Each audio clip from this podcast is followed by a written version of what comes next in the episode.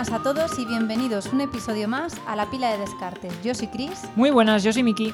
¿Qué tal, Miki? ¿Cómo vas? Pues bueno, vamos. Hoy lo estamos grabando a contrapié, ¿no?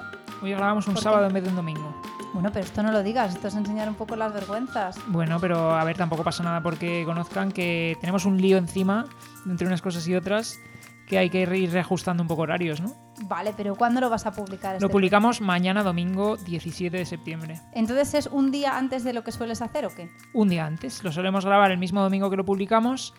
Hoy, yo que sé, a lo mejor, mira, incluso viene bien decir esto porque imagínate que de repente hay una noticia bomba en el mundo de los juegos de mesa mañana por la mañana Sí. y no la comentamos. Ah, bueno, puede ser. Y Puede se nos pasar. escapa, puede pasar. Puede pasar. Bueno, cuéntame antes de empezar, ¿cómo van esas partiditas en BGA? Pues me gusta mucho que me, me- me- me congratula que me hagas esta pregunta. Pues no estaba preparado, la verdad, pero te quería pillar para que la gente sepa que juegas mucho en BGA y que si quieren echar alguna partida contigo, pues que te escriban, que hay gente que te escribe y luego jugáis. Sí, es verdad. Y efectivamente juego mucho. Y... Pero me gusta que me hagas esta pregunta porque justo acaban de poner en alfa el em, hit. ¿Qué es alfa? En alfa es que los juegos, cuando los están desarrollando en BGA, Ajá. primero hacen como una versión inicial, en plan en la que van metiendo pues funcionalidades y demás, ¿no? Y la gente ya los puede empezar a probar, y eso es alfa, ¿no? Vale. Entonces, cuando eh, se le va dando aprobación por parte de la gente que lo está probando, pues pasa de alfa a beta. Y luego ya después, cuando está en beta, pues eh, cuando ya tiene la aprobación final, pues se termina publicando y entonces ya está el juego eh, final para que lo juegue todo el mundo. Entonces Vale. ahora mismo está en alfa, es decir, está en la primera fase de desarrollo, que bueno, funciona el juego, aunque puede tener todavía bugs Cambios, claro. pues está el Hit. Entonces, el Hit es un juego que a mí me apetecía un montón haber jugado en físico y que por H por B no se ha dado la oportunidad. Cierto, el Hit, para los que no lo sepáis, es un juego de, eh, de tablero, bueno, un juego de mesa, en el que se simula una carrera entre co- de coches. Eso y es. está muy guay porque hay distintos tipos de circuito. eh, diría que es de lo mejor que ha salido en el tema de implantación de carreras de coche a juegos de mesa. Sí, funciona eh, a través de un sistema como de deck building. eh, Tú, vamos, lo que más te gusta, me tu encanta, mecánica sí. Y luego además eh, es un juego bastante accesible a nivel de reglas, por lo que incluso gente que tampoco sea ultra jugona, pues lo puede jugar. Entonces, bueno, pues triunfó mucho, tuvo muy, muy buena repercusión cuando, cuando lo lanzaron y no lo habíamos podido probar todavía. Y ahora que está en BGA, pues ya le estoy, le estoy probando. Soy un paquete, evidentemente, primeras partidas, pues podéis esperaros que me salgo en cada curva. Pues aprovechad y a pulirte. Efectivamente, si, si queréis, eh, me iba a flipar muchísimo, pero bueno. Sí, sí, ya, ya me imagino, en plan, apuntados victorias, ¿no? ¿O Claro, si queréis apuntaros victorias contra mí, el auténtico experto de Hit, Madre mía, me están entrando ganas a mí de meterme y jugar únicamente para pulirte, de verdad. te invito a que lo hagas, porque la verdad es que, no sé, por ahora lo que estoy probando me gusta, me gusta mucho. Muy bien. Bueno, pues eh, el capítulo de hoy, ¿Sí? ¿de qué vamos a hablar? Venga, hoy te toca a ti introducirlo. No, no me hagas esto. Bueno, venga, pues lo introduzco yo. Claro, no me hagas esto que me pillas ahí en la retaguardia.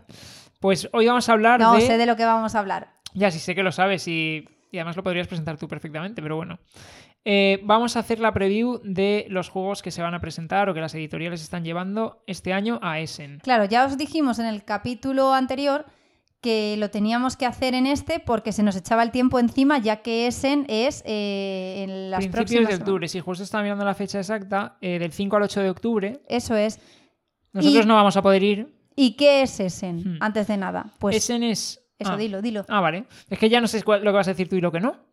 Bueno, pues chico, esto es así. Improvisación absoluta. Tú me tienes que mirar a los ojos e interpretar por mi mirada lo que voy a decir. Igual que los oyentes, que también tienen que mirarte los Exacto, ojos. me tienen que mirar los ojos, sí. Vale. Pues nada, Essen es eh, la feria de juegos de mesa más importante del mundo. Del mundo mundial, Del del, mundo universo, De, bueno, del universo no de sabemos. la Vía Láctea. Pero no sabemos, ¿no? Porque a lo Bueno, no sabemos, porque luego quiero que me dejes unos minutitos para hablar de un tema. Vale. Y de, y de por qué, ese tema lo tienes que introducir en por qué puede que ese no sea la feria más importante de juegos Vale, de mesa me en el universo. Me gusta la idea. Vale. Em, entonces, es la feria de juegos más importante del mundo, de la Tierra, ¿vale? Eh, ¿De esta Tierra? De esta Tierra. De esta Tierra. De esta Tierra, Del ¿eh? planeta que nosotros conocemos como el planeta Tierra. Ah, sí, sí. Vale. Eh, y se celebra una vez al año en Alemania, en Essen. Entonces, realmente la feria no se llama Essen. O sea, Essen es donde se celebra. Es el Essen Spiel, que es juego. Bueno, Ese alemán, ¿eh? Qué dominio. flipas, ¿verdad? Tengo voy a Qué tener que seguir practicando. Eh, y entonces, pues en esta feria, que es la más importante de juegos de mesa, eh, muchas editoriales, casi todas las editoriales que a nivel internacional pues tienen, vamos a decir, relevancia, aunque suene mal, pero bueno, casi todas las editoriales relevantes a nivel mundial, pues llevan juegos eh, de lanzamiento que quieren presentar, llevan también sus éxitos más grandes del año y ponen un montón de mesas para que la gente los pruebe, también se venden juegos antes de que hayan salido, un montón de cosas. Entonces, pues eso, es en octubre habitualmente. Eh, y este año es del 5 al 8 de octubre. Y eh, pues eso, se presentan un montón de juegos que van a ser pues los grandes lanzamientos de lo que queda de año de un montón de editoriales. Bueno, y del año siguiente sobre todo. Sí, se enseñan un montón de juegos también del año siguiente. No, realmente eh, se enseñan muchos juegos de editoriales que son extranjeras que aquí probablemente no lleguen hasta el año siguiente, porque es verdad que editoriales españolas aprovechan la feria de Essen para anunciar pues grandes lanzamientos que tienen preparados para lo que queda de este año. Pero también es verdad que las extranjeras utilizan la feria de Essen para presentar pues igual que hacen las españolas, pues sus grandes novedades, pero a nosotros no nos van a llegar hasta el 2024 probablemente porque es cuando las otras editoriales, las españolas, verán el interés o hagan sus acuerdos. Sí, o simplemente el tiempo que tarden en traducirlas. Aunque es cierto que hay muchas editoriales que ya tienen acuerdos de colaboración más recurrentes con editoriales españolas y los juegos salen antes. Por ejemplo, el Barcelona que lanza este mes Maldito Games es un lanzamiento muy reciente de Board and Dice. Claro, sí, que ha ido casi a la par, ha ido a la par. Entonces, realmente está muy bien porque te da también feeling pues de qué va qué podemos ver en el panorama español el próximo año etcétera no que, está generando mucha expectación. Luego a lo mejor también van eh, editoriales que son más pequeñas de otros países y hay juegos que empiezan a generar mucha expectación allí en la feria y eso hace que haya probabilidades de que se traigan aquí el, año que viene. Así que nada eh, os iremos contando cómo avanza esto pero lo que traemos para hoy es el ABGG se, prepara una especie de hotness, un ranking, y eh, los usuarios votan qué es lo que más, eh, más esperan de esta feria, ¿no? Los juegos, expansiones, etcétera, por las que están más eh, hypeados. Y esto es lo que vamos a comentar hoy. Vamos a hacer un repaso de qué es lo que está generando mayor interés y vamos a comentar entre nosotros también pues de esto, que es lo que nosotros también esperamos con ansia, de lo que hemos oído hablar, que, etcétera, para compartirlo un poco con vosotros y también que nos digáis si hay algo de lo que escucháis que os genera pues esa motivación, ¿no? Perfectamente explicado. No, podría haber pedido más. Gracias. De verdad. ni eh, menos, ¿eh? Ni menos, no la, bueno, podría haber esperado menos, yo creo. ¿eh? Ah, bueno, pues no sé en qué lugar me deja, pero gracias. Vale, perfecto. Entonces, antes de ir al tema principal del día, que es esta Previdesen, vamos a comentar un par de anuncios de juegos que ha habido que nos han llamado la atención, aunque tampoco les vamos a dedicar mucho tiempo porque a día de hoy no son más que anuncios y bueno, con alguna cosita que han enseñado, pero que son curiosos. Entonces, vamos allá con el primero de ellos, que realmente más que ser un juego es una pareja de juegos y cuyo diseñador es Reiner Nicia, que ha lanzado, ya sabéis, pues un montón de juegos a lo largo de su vida, puede ser de los diseñadores más prolíficos y que viene con dos juegos, uno grande eh, y otro pequeñito, que es un acompañamiento para el primero. Pero eh, van unidos, o sea, ¿los dos son de la misma familia o son juegos independientes? Son juegos independientes, como por ejemplo, un ejemplo que te puedo presentar a ti, que a lo mejor nuestros oyentes no lo conocen todavía, pero que, del que hablaremos pronto porque es uno de los juegos que se presentan en Essen, vale. es Unconscious Mind. Vale. Unconscious Mind, por ejemplo, en la campaña eh, viene otro juego que se llama Dream World o algo así, eh, que es un juego pequeñito, independiente, con, que utiliza el mismo arte. Vale, y, vale, vale. Bueno, y poco más. Creo que no utiliza mucho más que el mismo arte. Las mecánicas son diferentes, es un juego de cartas más sencillo, no tiene nada que ver con Unconscious Mind. Pero lo presentaron en la campaña de Kickstarter como un acompañamiento para el, para el Unconscious Mind. Vale. Pues aquí es un poco parecido. Son dos juegos. Uno es el juego principal y otro es un juego pequeñito de acompañamiento que viene en la campaña de Kickstarter. Entonces, es un, son, ambos dos son juegos ambientados en la España medieval que no sé muy bien hasta dónde llega el tema, hasta dónde transpira, porque básicamente pues tenemos un campo en el cual vamos a ir construyendo edificios y demás. No he visto, tampoco he entrado en profundidad en las mecánicas o cómo se integra con el tema de la España medieval, pero está ambientado en la España medieval, me llama la atención. Y lo que me llama la atención, además, eh, en relación con esto, es que el juego se llama Cascadero. Entonces, Cascadero en el diseño, en el, perdón, en el diario de diseño que han puesto la editorial en BGG, cuando están hablando y presentando el juego, hablan de que fueron a Reiner Nicia y les llamó la atención eh, este juego porque Cascadero es lo que aquí conocemos, según ellos, cómo hacer combos, como el arte de, como en los juegos de mesa cuando jugamos una carta y comba en otra, una acción, no sé qué. Eso para ellos es un cascadero y les llamó la atención que se llamase así el juego porque bueno. Pero es que en la vida había oído yo esto. O sea, Yo- normalmente se llama combo, ¿no? O Combar, combar sí. o... También es cierto que combar probablemente pues es una, una importación de una palabra, no un anglicismo, algo así de combo o lo que sea, supongo. Combo es verdad que en español no sé si tiene definición como tal, eh, según la RAE, ¿no? Un combo. Igual sí, igual ya sí.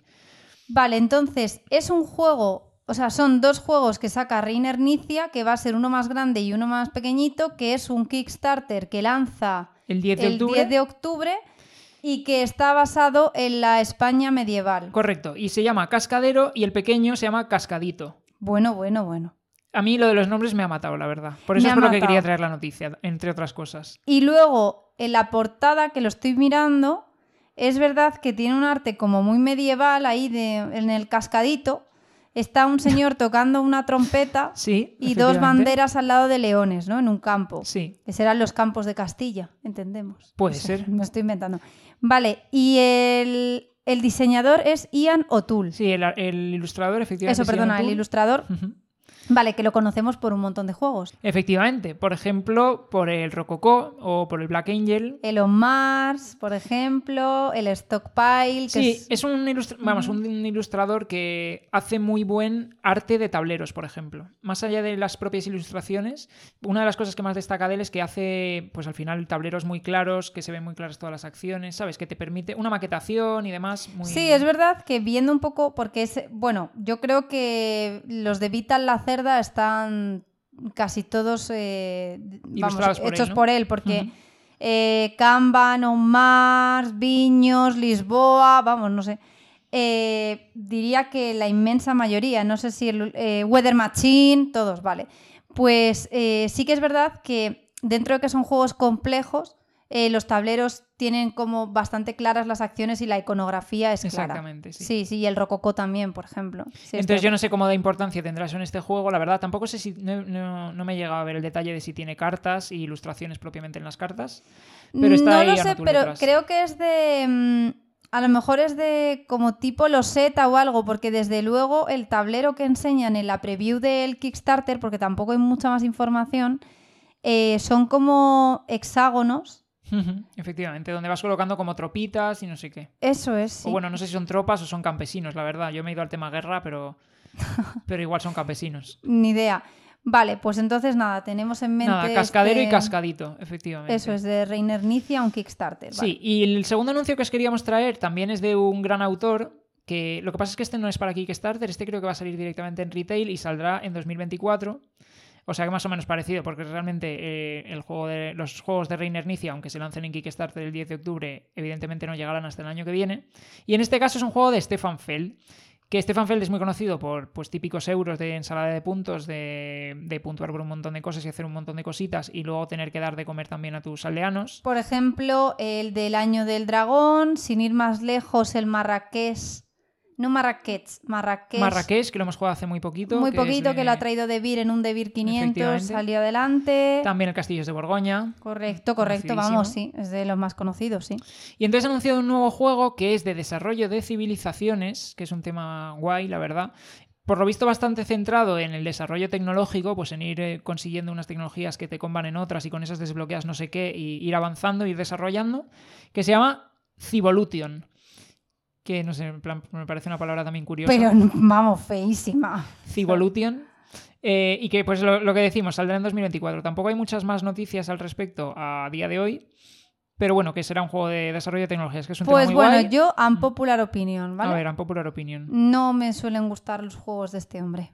¿Por qué? ¿Cuál no te ha gustado? ¿O cuál sí te ha gustado? Parece que te he hecho hasta daño con lo que no, digo. no, o sea, quiero decir, a mí, por ejemplo, tampoco es que hayamos jugado muchísimos juegos de este hombre, pero el, Mm. el Marrakech que lo hemos jugado hace poco es el que más fresco lo tengo, a mí me gustó. A ver, me gusta. Bueno, a ver, eh, para mí me sigue pasando que la temática no está arraigada a la mecánica. Está un poco para mí. A ver, son, los típicos, son los típicos euros clásicos en plan de que la Claro, importancia está en la mecánica, estoy de efectivamente. O sea, dices, no hemos jugado a tanto. Te equivocas, amiguito. Porque, eh, mira, te voy a decir, Castillos de Borgoña, por Sí, supuesto. vale. Luna. ¿Te acuerdas el Luna? Me acuerdo del Luna. Sí, el Luna no me terminó de convencer mucho, la verdad. Es que no, o sea, es que, o sea, lo lamento, es que son juegos que el arte no me termina de llamar, no lo veo bonito, Bueno, puedo entenderlo. El arte no es el fuerte, evidentemente. no es el fuerte, Sí. y luego además es que es euro, o sea, es la definición por antonomasia de euro, entonces es de, tienes que estar a mí me gusta, la verdad. no pensando sé. mucho donde, haciendo todo, al final te cuenta que hagas todo, Sí. Tienes que ir a mil historias. Claro, y, y es que es como, no sé, tampoco... mm, No me gusta, porque no le veo como que haya una historia que me esté contando el juego. Es que Ya. Lo que veo es que estoy haciendo una sucesión de, de acciones donde es muy mecánico todo. Sí, Voy tú le das, aquí- muy- le das mucha importancia a la temática y es verdad, a mí también me gustan mucho los juegos que son temáticos. Eh, por ejemplo, el Marrakech, que es un juego ambientado pues, en Marrakech y que básicamente lo que tienes que hacer es ir cogiendo distintas cosas, colocándolas en distintos tracks para ir mejorando y luego hacer esa acción mejorada y demás, y todo variadito en plan rollo, pues tengo una barca que voy avanzando, tengo unos camellos que exploro, tengo gente tocando en la plaza del pueblo, Claro, pero- tengo la gente que recoge los dátiles. Sí, tema nulo. Tema nulo, o sea, tengo un señor tocando en la plaza, cojo unos dátiles, avanzo una barca, muevo un camello, pero no me está contando nada el juego. Es que es como, venga, me llevo aquí dos dátiles, ahora avanzo en el río, muevo el camello, muevo al señor este del track negro, hago no sé. Pero, eh, o sea, realmente, vale, lo juego y como experiencia jugarlo me gusta, pero ya. Para mí ahí se queda, la verdad, porque, y me ha pasado con todos los que he jugado de este señor, es que es como, A ver, pues lo está siento, fenomenal. es un popular opinion total No, no. porque sé que Castillos de Borgoña es un muy buen juego. Diría que es el que más me gusta de él, pero es- así no te gusta nada. no, no, no, no, por favor, Dios, que me van a odiar.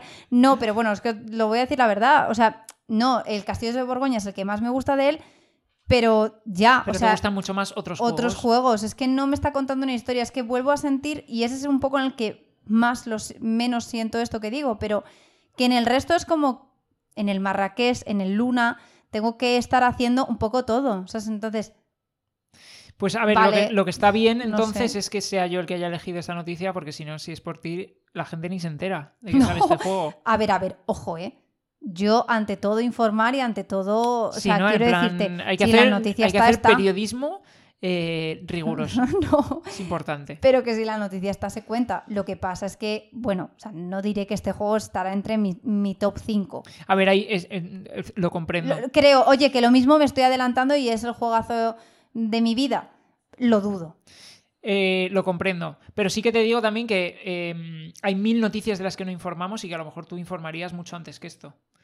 ¿Cómo qué? Pues no sé, el Flock Together, por ejemplo. Claro, es que entonces te estás dejando. en- Entonces Claro, estoy- solamente cuentas ver, lo que te sé. interesa. A ver, sí. Oye, imagínate que la gente realmente se siente muy identificada con lo que yo opino. Venga, mira, vamos a ver. El Flock Together es un juego Bueno, que está... menos mal que he sacado a relucir es tan popular opinion. Si no, A nos ver, quedamos sin saber Un esto. momentito, voy a ver un momento si le queda tiempo en el Kickstarter o no, porque si no queda Madre tiempo, pues mía, encima haciendo- hemos dejado pasar esto y ya no hay ni tiempo. No, sí, 26 días más. Bueno, bueno, bueno, bueno. Pero bueno, a Voy ver, a tener que estar aquí está encima, recaudando ¿eh? 146.000, tampoco es que lo esté macropetando. Pues sí, es una petada. Seguro que hay juegos que recaudan menos. Bueno, pues Flock Together es un juego asimétrico, cooperativo... pero bueno, pero Miki, si es asimétrico, que es lo que más te asimétrico, gusta. ya, ya, pero es cooperativo, ¿no? Asimétrico, cooperativo, ¿Qué? no sé. No le sacas tanto Pues partido a la para mí es mejor ¿no? que sea asimétrico, cooperativo, porque si todos son iguales, siendo cooperativo, entonces se forma el dichoso efecto alfa. Lo comprendo, pero eh, prefiero en un juego asimétrico que sea competitivo, porque por lo menos como que tienes más opción de putear a los- al resto con, ¿no? con tu A ver, asimetría. está claro que lo mejor es que sea asimétrico competitivo. O por lo menos asimétrico que sea un poco híbrido, ¿no? Donde hay una parte Sí, que es semi-cooperativo. semi-cooperativo. Pero puestos a que sea cooperativo, yo prefiero que sea asimétrico A ver, porque así tú sientes que tienes un personaje con unas habilidades distintas y que defender y que aportas un valor También te digo que, diferencial. entonces, según esa redefinición, el 95% de los juegos cooperativos son asimétricos. ¿No? Cada uno, siempre tiene cada uno un personaje que hace algo diferente. No sé si aquí en plan será rollo asimétrico nivel root, en plan, pero no lo creo, Ya. la verdad. Sí, estaba pensando ahora, digo, joder, pandemic asimétrico. Eh, Todo, todo. Mm, Excepto los juegos que son de un solo jugador y los juega mucha gente. En plan, por ejemplo, un Chronicles of Crime, de resolución de un caso. Ah. Ahí no hay asimetría, pero porque tampoco hay como tal múltiples jugadores. Claro, pero nosotros lo hemos jugado nosotros dos, pero seguro que ahí está el típico. Que lo juega con más gente y lo juega. me lo- ahorro el calificativo. Claro, que está como, venga, y aquí, y ahora haces esto, y venga, y escanea esto, y ahora. Y dices, ¿te vas? Gracias. Sí.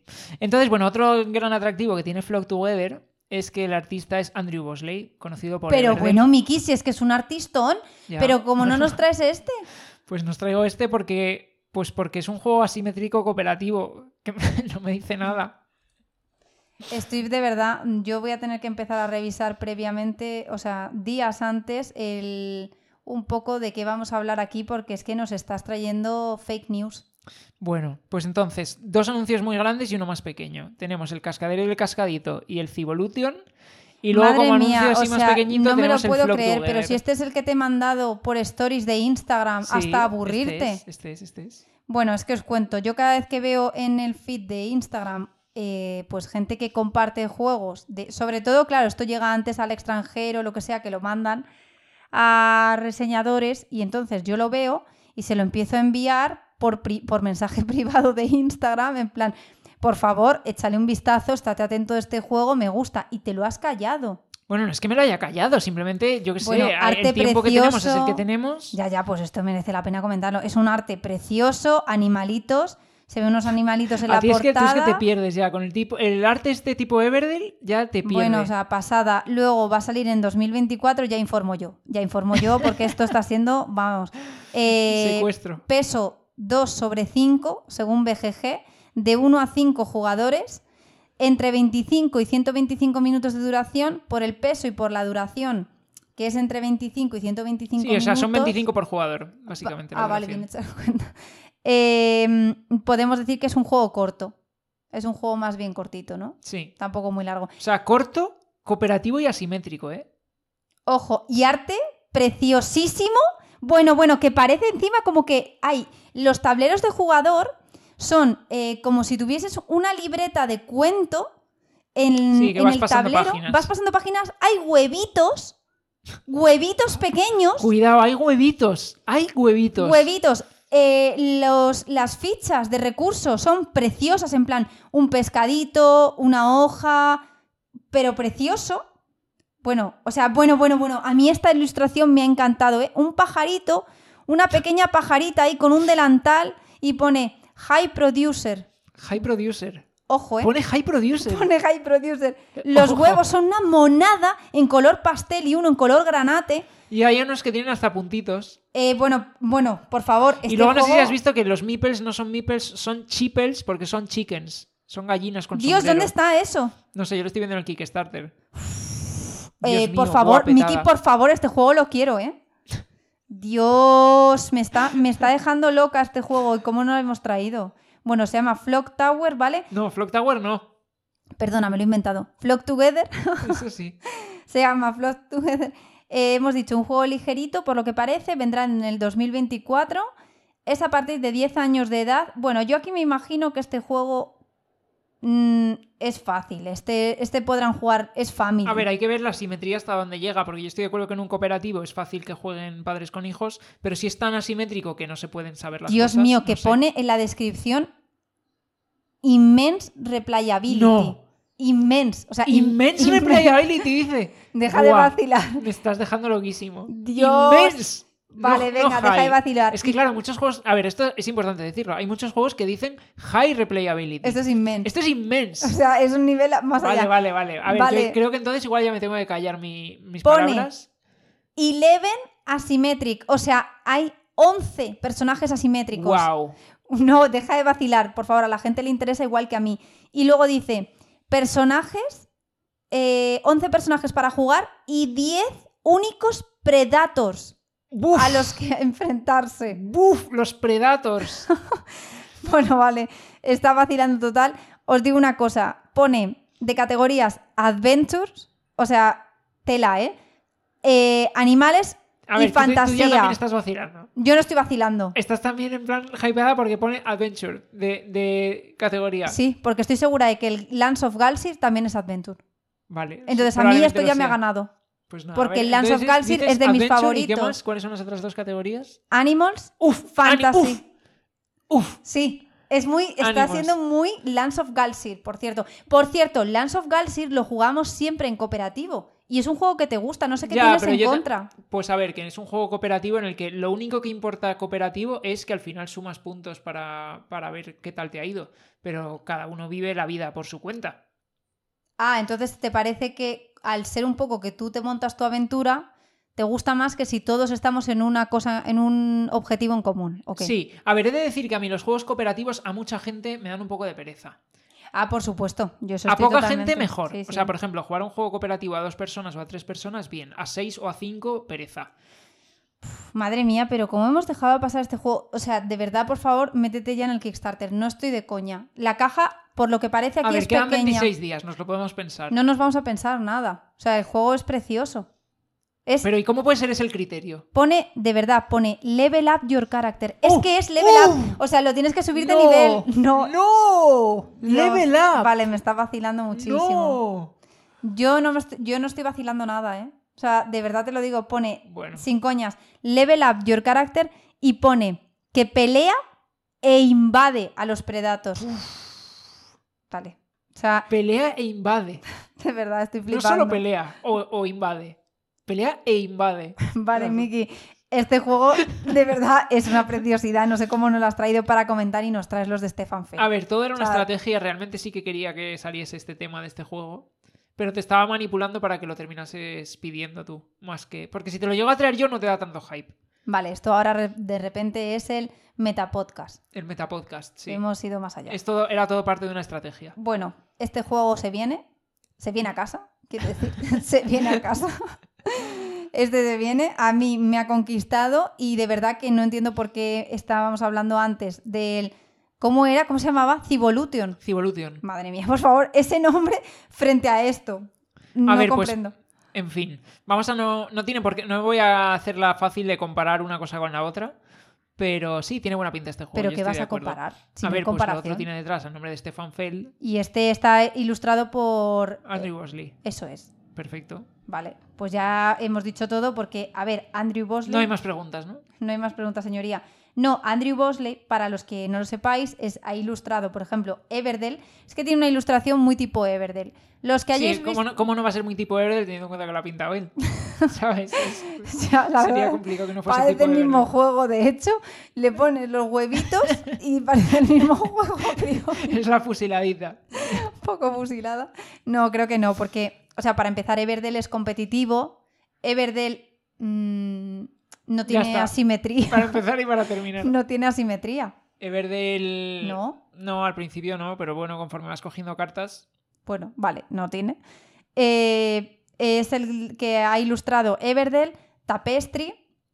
eh, también ha hecho, por en- ejemplo. En Unconscious Mind, por ejemplo, va a hacer también el arte de los sueños. Es verdad, es verdad. Muy bonito. Muy bonito. En fin, que Flock Together. Esperamos que le echéis un vistazo y si os gusta, os metéis en la campaña. Y si no os gusta, pues no os metáis en la campaña. Pues nos lo decís y así sabemos un poco más vuestros gustos, pero yo confío plenamente en que nuestra audiencia está a mi favor. Vamos a hacer una encuesta en los No, comentarios, nos no, decís. no, porque como sea que no, me puedo deprimir y yo quiero seguir trayendo estas noticias, la verdad.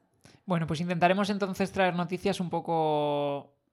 Bueno, a ver, que este juego, sinceramente, si me llego a acordar, lo hubiera traído. Lo que pasa es que no me acuerdo. Cuando estaba preparando el guion, no me he acordado. Pero por amor de Dios, si te la habré mandado 200 veces por Instagram. Bueno, 200, 200 tampoco. A lo mejor me lo has mandado dos. Bueno, pues ya Te ha está. faltado el cientas. Claro, me ha faltado el 100. Bueno, pues eh, resumiendo, tenemos juegos para todos los gustos. Cascadero y Cascadito, juego de Reiner Nicia, ambientación española, sale en Kickstarter dentro de muy poquito. Civolution, juego de Stefan Fell, creo que sale en retail directamente el año que viene. Y tenemos Flock Together, juego asimétrico cooperativo con arte de Andrew Bosley, que está en Kickstarter ahora mismo. 26 días por delante. Corred. Sí, a ver, yo sí no confiaba en que estuviese en late plates, pero eh, si está ya 26 días todavía de campaña, Es que da hasta para meter dos pledges, ¿sabes? no. Pero que vamos, yo perfectamente en este me voy a meter.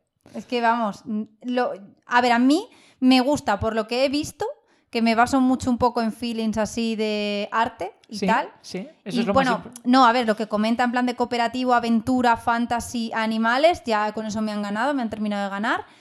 Pero mm, de verdad que, que a mí este juego me gusta más, por ejemplo, que los Reiner Nicia también, lo tengo que decir. Pero, o sea, a a mí me popular bien. opinion a lo mejor también, A pero... popular, sobre todo teniendo en cuenta que no lo has jugado todavía. Pero No, pero he jugado otros Reiner Nicia y a mí yo creo que este me da vibes de que me va a gustar más.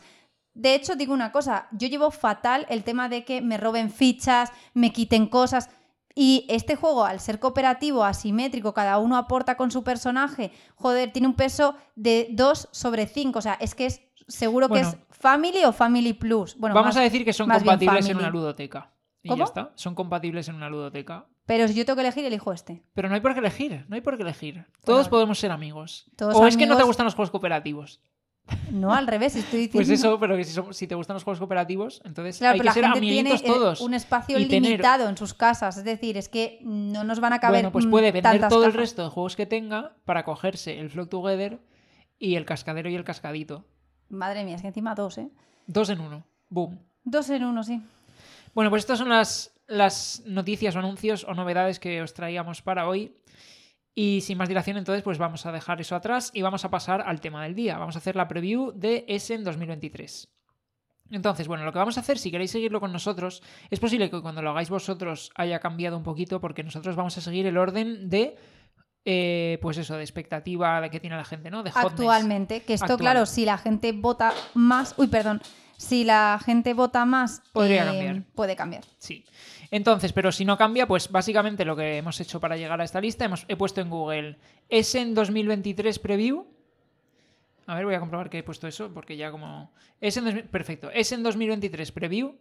Y entonces el primer enlace que te sale, que es un enlace a Game Geek, pone Geek Preview, Spiel 23 Preview. Repite la palabra Preview 14 veces. Sí, por si no queda Pero por ahí pone preview. Spiel. De hecho, yo he puesto Essen y la palabra Essen no aparece por ningún lado, pone Spiel. Pero bueno, Vale. Está. Total, que te metes ahí y luego le das a sort by, ordenar por hot. Thumbs hot. Y entonces eso ya te lo ordena por lo, la- lo más esperado. Así que nada, vamos a empezar por el primero. El primero, el juego más esperado de este es en 2023, se llama Among Cultists, a Social Deduction Thriller. Entonces, Among Cultists eh, os sonará un poco, os recordará el nombre a Among Us, que es ese videojuego en el cual pues eh, todos los jugadores estamos cooperando para hacer una serie de misiones en una nave, pero hay algún traidor que lo que intenta hacer es que no las cumplamos e ir matándonos de uno en uno y cosas así, ¿no? Pues es un poco eso, solo que con temática de cultistas y el tema chulu y demás, ¿no? Entonces Among Cultists pues es como una especie de híbrido de esos dos mundos eh, convertido pues en un juego de roles ocultos. A nosotros los juegos de roles ocultos nos gustan un montón, así que la verdad es que este que esté tan arriba, pues mira, pues un poco concuerda con, con lo que a nosotros nos podría gustar. Por decir también número de jugadores, porque bueno, ya te metes en el mundo de roles ocultos y tienes múltiples, múltiples rangos, ¿no? Este va de 4 a 8 jugadores y se tarda de 45 a 90 minutos, o sea que tampoco es que sea un juego excesivamente corto. Eh, es para 12 años o más y sale en Q4 de este año. Precio, precio PvP, 60 euros. ¿Vale? Sí, lo que pasa es que, vale, tiene un peso de 1,95 sobre 5, Ujú. es decir, es un juego ligero, o sea, yo creo que este es más bien Más tipo party. ¿no? más tipo party, efectivamente. Es verdad que es eh, de 4 a 8 jugadores, o sea, necesitas un grupo grande para poder jugarlo. Este- bueno, pero es que al final... Medio, un grupo, yo diría un grupo medio. Para, para lo que son los roles ocultos. Sí, estoy de ejemplo, acuerdo. El Blood on the Clock Tower eh, te tienes que ir a, a más número para que funcione bien. Estoy de acuerdo.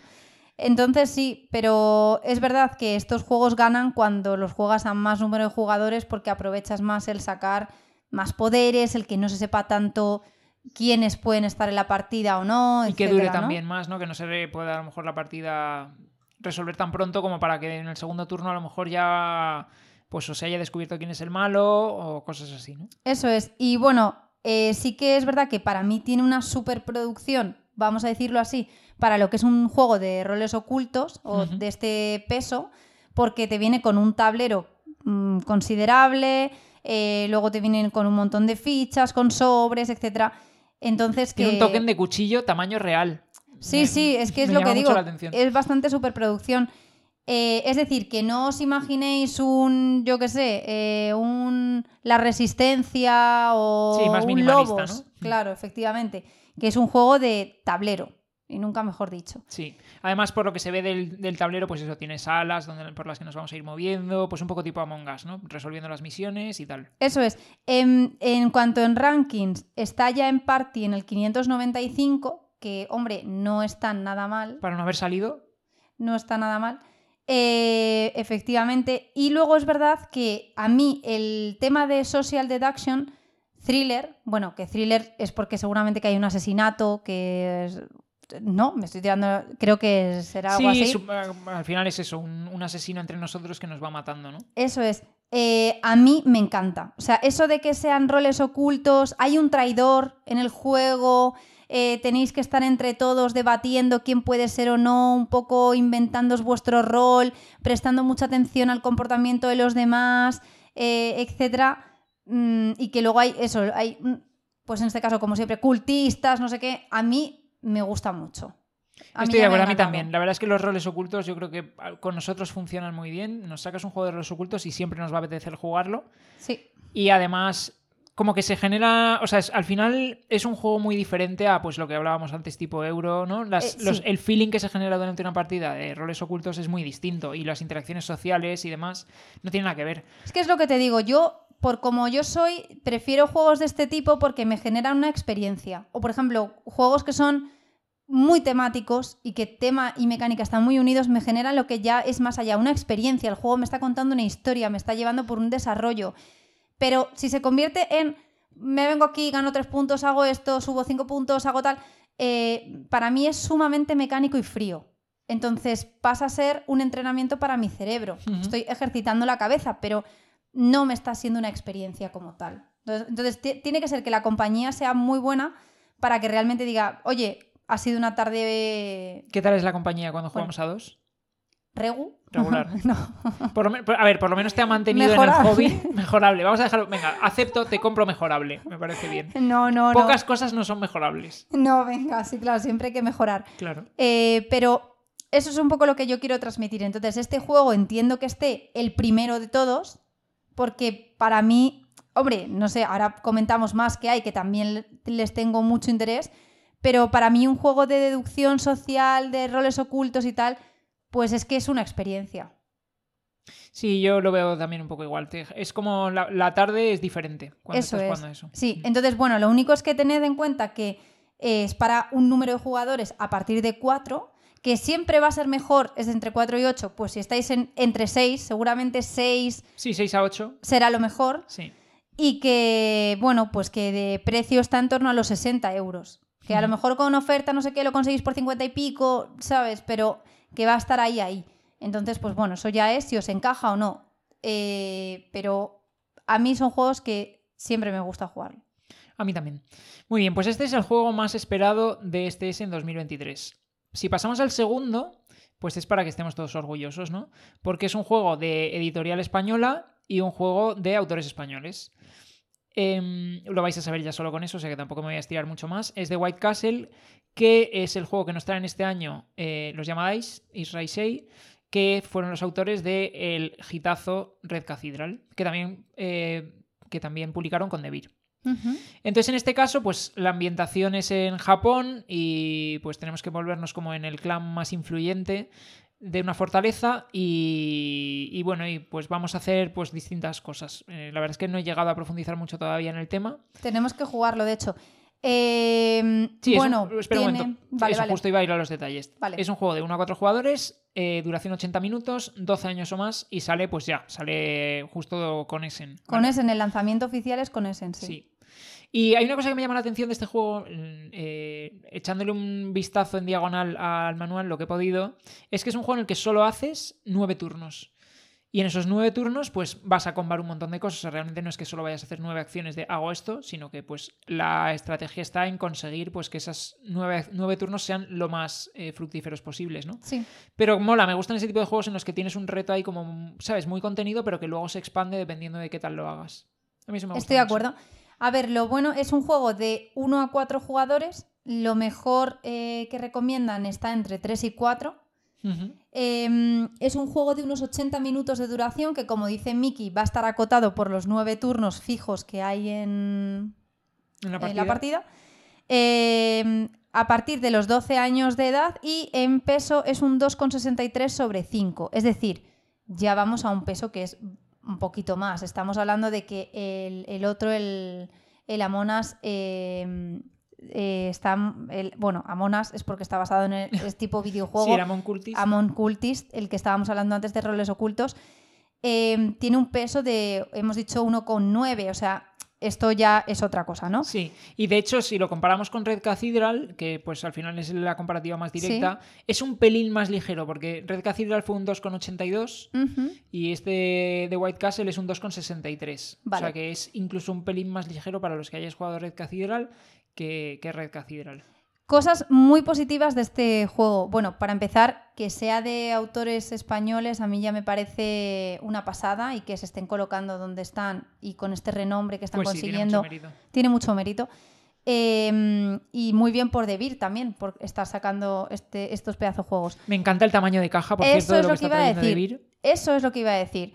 Una cosa que me gusta mucho de este tipo de juegos, de esta línea que saca de Vir, es el tamaño de caja, que es tipo el Three Ring Circus, eh, el Bambú, esos juegos que ha sacado este año, que es de un tamaño de caja muy acotado y que te viene hasta arriba a reventar y que no escatiman en componentes. No, y además es que la caja es manejable hasta- al punto de que no resulta.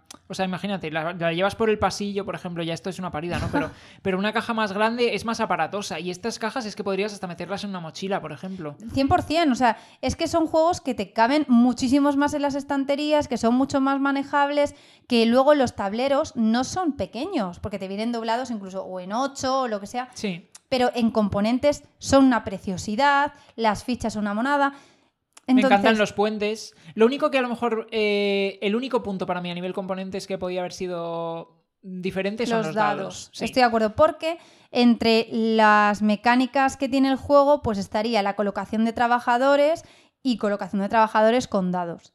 Como digo, este juego lo vamos a jugar próximamente, entonces, eh, pues cuando lo juguemos, Sí, casi seguro que en el podcast siguiente, dentro de dos semanas, tenemos ya unas primeras impresiones. eso es, lo comentaremos, pero a mí me parece cosas muy positivas, la caja, eh, por supuesto que las mecánicas eh, siempre las hacen muy redondas en sus juegos, estoy segura de que van a funcionar bien, ya esto lo, lo, lo desarrollaremos más y cuando lo hayamos probado, pero que en componentes son una pasada, me gusta mucho esta línea que saca de Vir. Y luego, además, el tema, que esté basado en... A mí me encanta el tema. eso Japón es, me, en- me flipa como tema. Japón así feudal Justo, me mola mucho. Y la- los, además las figuritas, los meeples, son súper graciosos. En plan, pues de... Tenemos el típico... Creo que son como los granjeros los que llevan así la- los sombreros más anchos. Eso este. es. Luego tenemos samuráis y cosas así. está, Está, muy, guay, la verdad, me, me parece chulo. Y luego los puentes de cartón. Me gusta también como componente esto que, que se hace más recientemente, que es directamente no traerte miniaturas de algo, sino con cartón te puedes casi construir, bueno, te puedes construir como una especie de miniatura 3D en cartón. Creo que es para los dados, sí. Sí, es No, para los dados, efectivamente. Pero me gusta mucho, la verdad, me gusta mucho ese... cu- Cuando los juegos traen este tipo de componentes, me gusta un montón, la verdad. Pues nada, aquí lo tenéis. Es eh, White Castle y lo saca de Vir y va a hacer un lanzamiento eh, a nivel internacional aprovechando la feria de Essen. Correcto. Muy bien, pues vamos a pasar al tercero. Bueno, de Ah, precio, que no se me olvide, eh, también vuelve a ser precio acotado que rondará como los 30 30 euros, euros. O- otra cosa a favor del juego, teniendo en cuenta que hoy en día te valen de 80 para arriba. Totalmente para de acuerdo. Eh, muy bien. Además, bueno, me- otra cosa que me llama la atención de lo que está haciendo DeVir es los juegos multidioma. Me parece un acierto a nivel editorial, que porque Sí, les es es más que- fácil distribuirlo, pero te viene con cinco manuales dentro del. Claro. Es muy llamativo. Que Mickey con su talk en el Three Ring Circus me dijo, ¿y qué hago con el resto de manuales? Claro, Yo- eso es una pregunta que también nos lanzamos a vosotros. Te viene el, juego, eh, es independiente del idioma, pero te viene con cinco manuales porque se lo van a distribuir en muchos países, la misma edición. Eh, ¿Qué haces con los cinco manuales? No los puedes tirar. ¿No? Esto lo Digo, hablábamos ¿los puedes también. tirar o no? Lo comentábamos del Dungeonology, que Sí, te venía en una de las expansiones, en la de mm, eh, Roca, Roca Chiveta. Roca Chiveta, te venían las cartas, eh, estaban, En polaco, no, creo que era en chino, en chino, en polaco y en español. creo. O en italiano y en español. O en chino, en italiano. Puede ser. Sí, pues es que creo que distintas expansiones tienen distintos idiomas. ¿eh? Ah, la que tenemos nosotros combo de eran idiomas. tres idiomas que eran en Distinto chino, cascadero de idiomas. chino, otro y en español. Sí, sí, sí. Y claro, son las mismas cartas, lo el mismo manual y me decía, ¿qué hacemos? Y yo, "Uf, es que tirar las cartas esas me da un palo que digo, no, no, déjalas, tú imagínate que se te rompe una, la reemplazas. Pero la reemplazas por una carta en chino, que no vas a entender nada. Nada, bueno, ya, pero también es verdad que es raro que se te vaya a romper teniendo en cuenta que nosotros enfundamos todo. Ya. A ver, lo peor que te podría pasar es o que se te empape el juego entero, en cuyo caso, pues vale, lo puedes sustituir entero por un juego versión in- en italiano. Pues nada, pues a partir de entonces juegas en italiano. O que se te coma el perro una carta, en cuyo caso raro es que se vaya a comer solo una también. Ya, la verdad. ¿No? Pues reemplazas esas por las otras, claro, que Puede ya ser, no las no sé. entiendes nunca O sea, más. guardar sinceramente, guardar un pack entero de cartas de un juego, que pueden ser 150 cartas, por si acaso se te da la circunstancia de que el perro se te come una carta, Parece raro, sí. Es como. Un eh, a ver, es Diógenes. Es Diógenes lúdico, que lo tenemos todos guardando las cajas de las expansiones que ya no utilizamos. Pero que lo hemos así. hecho, ¿eh? Que Lo aquí sé, lo sé. están todos los manuales del Three Ring Circus en su caja y Sí, sí. abulta un huevo y que están en el Rokachi Beta todas las cartas en distinto idioma y manuales del Dungeonology. Si es que llega al punto de que, sí. por ejemplo, en el Kingdom Rush, que es un juego que nos metimos all en Kickstarter con todas las expansiones, incluida la Big Box, y por lo tanto las cajas de las expansiones ya no hacen falta, era tal toque tirar eso que lo que hice fue recortar las portadas con cúter y locura. convertirlas en tableros para, para Roll and por si tenías que, ¿sabes? Para no escribir en la Para mesa no escribir, claro, los roll and que no los pongas directamente en la mesa y cuando borres o lo que sea, o que puedas manchar, sino poner eso como si fuesen tableros con las ilustraciones de las cajas. ¿Cuántas veces las hemos utilizado? Dos. Dos. En fin, bueno, es el diógenes típico que yo creo que lo sentimos un poco todos, ¿no? Porque al final es bonito, ¿no? Las cajas son bonitas y los manuales son bonitos. Muy y las bonito cartas tener son esa, esa enfermedad mental ahí, ese, diógenes. vamos a contribuir todos al diógenes, por favor. Sumaros a- para que no me sienta tan solo en esto. bueno, vamos a pasar al tercer juego más esperado de este Essen, que realmente no es un juego, sino que es una expansión y que efectivamente para mí podría estar en el 1, la verdad, de lo más esperado. para ti, sí, sí. Y es la nueva expansión que van a presentar en Check Games Edition de Arnak, de las ruinas perdidas de Arnak. Se llama La Expedición Perdida. Eh, bueno, ya sabéis que ha- había una expansión anterior que se llamaba Líderes y que lo que hacía era traer asimetría al juego base. Sobre todo, traía también unos tracks de templo para investigar, traía cartas nuevas para Muy, incorporar a los muy, muy mazos. necesaria. Muy necesaria, totalmente de acuerdo. sí. Los líderes funcionan increíble, le dan a cada partida un feeling totalmente distinto, dependiendo Distinto. con, con quién juegues. Rara vez, yo por ejemplo, muy pocas veces me oiréis que diré, esta, esta expansión era muy necesaria para el juego. Yo normalmente suelo defender cuando un juego es bueno, eh, normal, por ejemplo, un alquimistas, no me oiréis decir, por favor, coger la expansión, es súper necesaria, es raro. Yo digo la verdad de lo que opino. Pero en el Arnak es verdad que digo que es bastante necesaria. También es verdad que nosotros al Arnak le hemos dado muchas partidas. Y si no metes la expansión, Sí. te falta algo, todas las, las partidas son iguales. Que puedes tener No sé si son iguales, comienzo. pero sí que el feeling que te da, acabas haciendo lo mismo. Acabas yendo a explorar, acabas Sí. subiendo en el track de investigación. Sí. Las cartas que coges, por más que no vas a coger siempre las mismas, pues sí que lo que hacen está un poco siempre en la misma línea, ¿no? En plan, pues conseguir eh, objetos de lo- los artefactos estos para luego poder investigar, o las cartas Sí. que te permiten ir a explorar más, o cosas así, ¿no? Y entonces es verdad que la nueva expansión que te añade el tema de los líderes y que cada líder funciona de manera tan, tan, tan, tan diferente, pues eso suma mucho. Y el otro día, bueno, hace unas semanas que echamos una partida a Arnak con la expansión, Sí. eh, estábamos echando la vista atrás al libretito donde anotas las puntuaciones y mirábamos las puntuaciones de sin expansión y con expansión que hemos echado. Que más o menos será como la mitad de, o sea, la mitad han sido sin expansión, la mitad han sido con expansión. Claramente hacíamos más puntos con la expansión, Sí, claramente. porque la expansión digamos que también te facilita o te, te orienta a ir en una dirección del juego, entonces te potencia mucho esa dirección y te permite eh, de- jugar eh, con bando más, porque sea una- un, un líder u otro, vas a, a diferenciarte mucho de tus compañeros ganando determinados tipos de acciones o tal que al final se traducen en recursos Entonces vas a poder conseguir luego muchos más puntos, subir mucho más en, el, en lo del templo, etcétera, ¿no? Y... Sí, de hecho hasta el punto que creo recordar que en el manual de la expansión te viene que si vas, o sea, que combinar personajes de, o sea, gente que esté jugando con personaje y de la expansión y gente que esté jugando sin personaje, sí. estaría desbalanceado. Claro, claro, no, no, es que 100%, pues mira, se confirma. Es que lo está, si lo miramos, que hacías, pues no sé, a lo mejor 30 puntos, 20 y pico puntos más eran de diferencia. Sí, sí, puede ser. También con la práctica nos hemos vuelto mejores, evidentemente, ¿no? Pero sí. que es un hecho que con la expansión tienes muchas más opciones. Sí, está mucho mejor. Y entonces, esta expansión es adicional a la que ya salió de líderes, pero muy diferente. Eso es. A ver, ¿en qué se parece? Vamos a ir primero a lo fácil. Se parece en que trae dos nuevos líderes que son el periodista y la mecánica, cada uno con su propio funcionamiento. Trae tracks nuevos de templo, igual que el anterior. Trae cartas nuevas para añadir a los dos mazos, a los mazos de objeto, de artefacto y demás.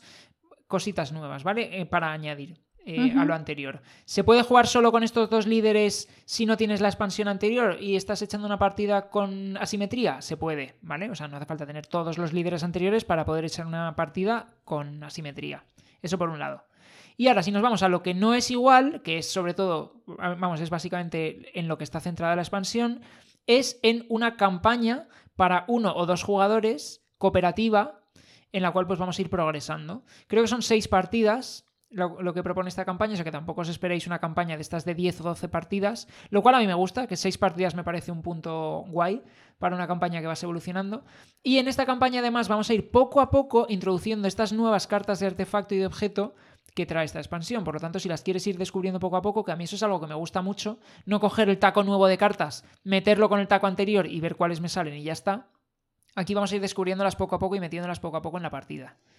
a ver, yo diré ah, que si entonces te trae dos nuevos líderes que los puedes usar junto a los líderes anteriores o por sí eh, solos, o por sí solos con el juego base. O sea, siempre el juego base es necesario. Eso sí. En este juego. Vale. Em, tema. Yo si solamente, siendo sincera, te trajese dos nuevos líderes, pues no sé, entiéndeme, si, a lo mejor me Ah, si la cogerías por sueltos y claro, solo los dos eh, líderes. Eso, eso así. Yo sí, la verdad. No, seguro, porque el Arnak está entre, tus juegos favoritos. Hombre, y me das dos nuevos líderes, buf, yo, madre mía, eso es un must-have, pero vamos. Bueno, yo ahí discrepo, pero eh, la diferencia está en el tema del modo campaña. Eso es. Entonces, la campaña, lo que decíamos, em, son seis partidas que se puede jugar de uno o dos jugadores y que se te va introduciendo poco a poco todos los componentes que trae la expansión. La vamos a jugar 100%. Este seguro, vamos, a, no hay ni la menor duda. Perfecto. Lo que no tengo claro es si hace falta jugar esta expansión con los dos personajes nuevos. Yo creo que sí. Eh, ya, yo era una duda que tenía. Como dato curioso, ¿vale? Bueno, para empezar, la expansión, yo creo que ya ha salido en inglés. Sí, yo creo que sí, ya. Yo creo que sí. La expansión yo se la he visto a gente que lo tiene en Instagram mm, bueno, no lo en sé. inglés. Estoy viendo en la lista de la, en la lista de, en esta lista que estamos siguiendo en Preview Essen dice available for pre-order for pickup at Spiel. Ah, vale. Disponible para pre-order. Yo creo que la gente que lo tiene son reseñadores y cosas así que ya lo han podido probar. Vale, pues es que claro, yo entonces es lo que he visto. Vale. Luego otra cosa. Em, tema. Mm, en cuanto a nivel de dificultad, dato curioso. Eh, si nos vamos al base, a las ruinas de Arnak, las ruinas de Arnak base, que por cierto, en overall, en el ranking de overall de la BGG, está en el número 28. Y está, y yo lo pondría más arriba todavía. Pero poca broma, es una pasada. Sí, sí, es un juego. Es de los mejores juegos que hay, vamos. Sí. Vale, eh, y en Strategy en el 27, o sea, es muy buen juego. Y damos fe. Eh, tiene un peso de 2,91 sobre 5. Vale. Vale. Eh, la comunidad dice que lo mejor es de 1 a 4 jugadores, es jugarlo a 3. Nosotros damos fe que jugándolo a 2 está... Funciona estupendo también. Sí, funciona bastante bien. Pero muy, muy, muy bien. O sea, no he sentido para nada que digas, eh, mm, me aprieta poco porque me tapas pocas acciones. No, para nada. Vale, entonces 2,91 sobre 5, el base. Si le metemos la expansión de eh, los líderes, la que te viene con eh, los líderes y que lo que te hace es meter asimetría, nos vamos a un peso de 3,13 sobre 5. Sí, Le mete más dificultad y es verdad, porque el, al tener esa simetría y tienes que dominar ese líder y además te hace jugar de una forma que es muy distinta a la ejecución que harías normal en el juego base. Vale, luego si nos vamos a esta nueva que sacan, la dificultad dicen que es de 3 sobre 5. O sea, Un poquito menos. un poquito menos. Es decir, mi conclusión es que la campaña no creo que sea Compleja. ¿no? muy compleja, efectivamente. O sea, sí que creo que está todo en el mismo nivel de dificultad, porque Ujú. entre 3, 2,91 el base, 3 este y 3,13 la expansión anterior de líderes, todo anda en el mismo nivel de 3, 3,1. Ujú. Pero eh, sí que diríamos que es un poco menos complicado que a lo que ya nos vienen habituados en la expansión anterior. Sí. A ver, yo sin tener ni pajolera idea, para la gente que no tenga la expansión de líderes y está también esta, creo que el principal punto a decidir entre cuál te compras una o la otra, yo creo que es si vas a jugar la campaña o prefieres el juego competitivo. Porque vayas a jugar con, ¿sabes? Más con amigos en modo competitivo. A ver, el tema está en lo siguiente. Esta expansión Sí. Si alguien se la compra, eh, a ver, a ver cómo lo explico. Si, te lo, si sueles jugar a dos jugadores, pues te coges esta expansión y le vas a sacar muchísima rejugabilidad porque tienes los dos, las dos cartas de líder y luego el tema de la campaña que te obliga a jugar seis partidas. Que jugar a un juego seis partidas al mismo juego de esta complejidad no me parece moco de pavo. Entonces es un juego que va a rondar alrededor de los 30 euros más o menos. Vale, venga, está bien. Tenemos ahí como un juego de, mm, de, eh, de campaña basado en las ruinas de Arnak. Nos mete dos líderes nuevos. Venga, está bien. Ahora, si es un juego que puede que juguéis con más personas, yo lo primero que me cogería es la expansión anterior. Estoy de acuerdo. Porque aquí lo que más, lo que te añade realmente es un juego orientado a dos jugadores, porque esos dos líderes, si la expansión anterior, como te venga más gente, no los puedes sacar. No va a haber dos que jueguen con los líderes y el resto sin líderes, por lo que hemos dicho al principio. Estaría descompensadísimo el juego. Estoy de acuerdo. Entonces, pues por, por eso mi punto anterior yo decía, si vas a jugar campaña cooperativa, píllate esta. Pero a dos. puedes- Es que Claro, claro, dos. sí, sí, es que solo funciona a dos. Sí, sí, la campaña no se puede jugar a más. Bueno, si juegas a Arnak habitualmente dos, pues cógete este a lo mejor antes que la otra expansión. Eso es. Bueno, eh, Sí, porque te haces la si vas a jugar la campaña, sí. te haces la campaña y luego tienes dos líderes que te da también una rejugabilidad extra para cuando juegues al base, entre que cada vez uno se pide uno de estos. Sí, pues- no me extrañaría tampoco que a lo mejor cuando acabes la campaña estás ya un poco hasta el papo de estos personajes, ¿no? Seis partidas con el mismo personaje, a lo mejor ya empiezas a querer cambiar. ¿No? Sí. Igual llega, igual llega. No sé si podrás cambiar entre partida y partida de personaje, en cuyo caso, bueno, por lo menos juegas tres con cada uno. Pero si no, pues. Pues yo creo que no, yo creo que tiene que ser que lo sientas tuyo durante estas partidas. Claro, estoy de acuerdo. Pues entonces, en ese caso, cuando termines esas seis partidas, vale, vas a querer probar el otro. Y, y en ese momento vas a necesitar más personajes. Vale, pero yo si lo jugase a dos, a ver, yo me encuentro que no tengo nada de este juego o el base y me dicen, madre mía, lo están poniendo por las nubes de los mejores juegos que hay. Me cogería, si juego a dos, como jugamos nosotros sobre todo también, el base y, un, y, las, y esta expansión. Estoy de acuerdo. Y ya luego, si me gusta mucho, me compraría la otra de los de cuatro. Estoy de acuerdo. Nosotros, como lo hemos ido comprando conforme salía, pues nos hemos comprado primero la otra expansión y que la hemos sacado mucho partido. A ver, yo estoy de acuerdo, salvo por una cosa.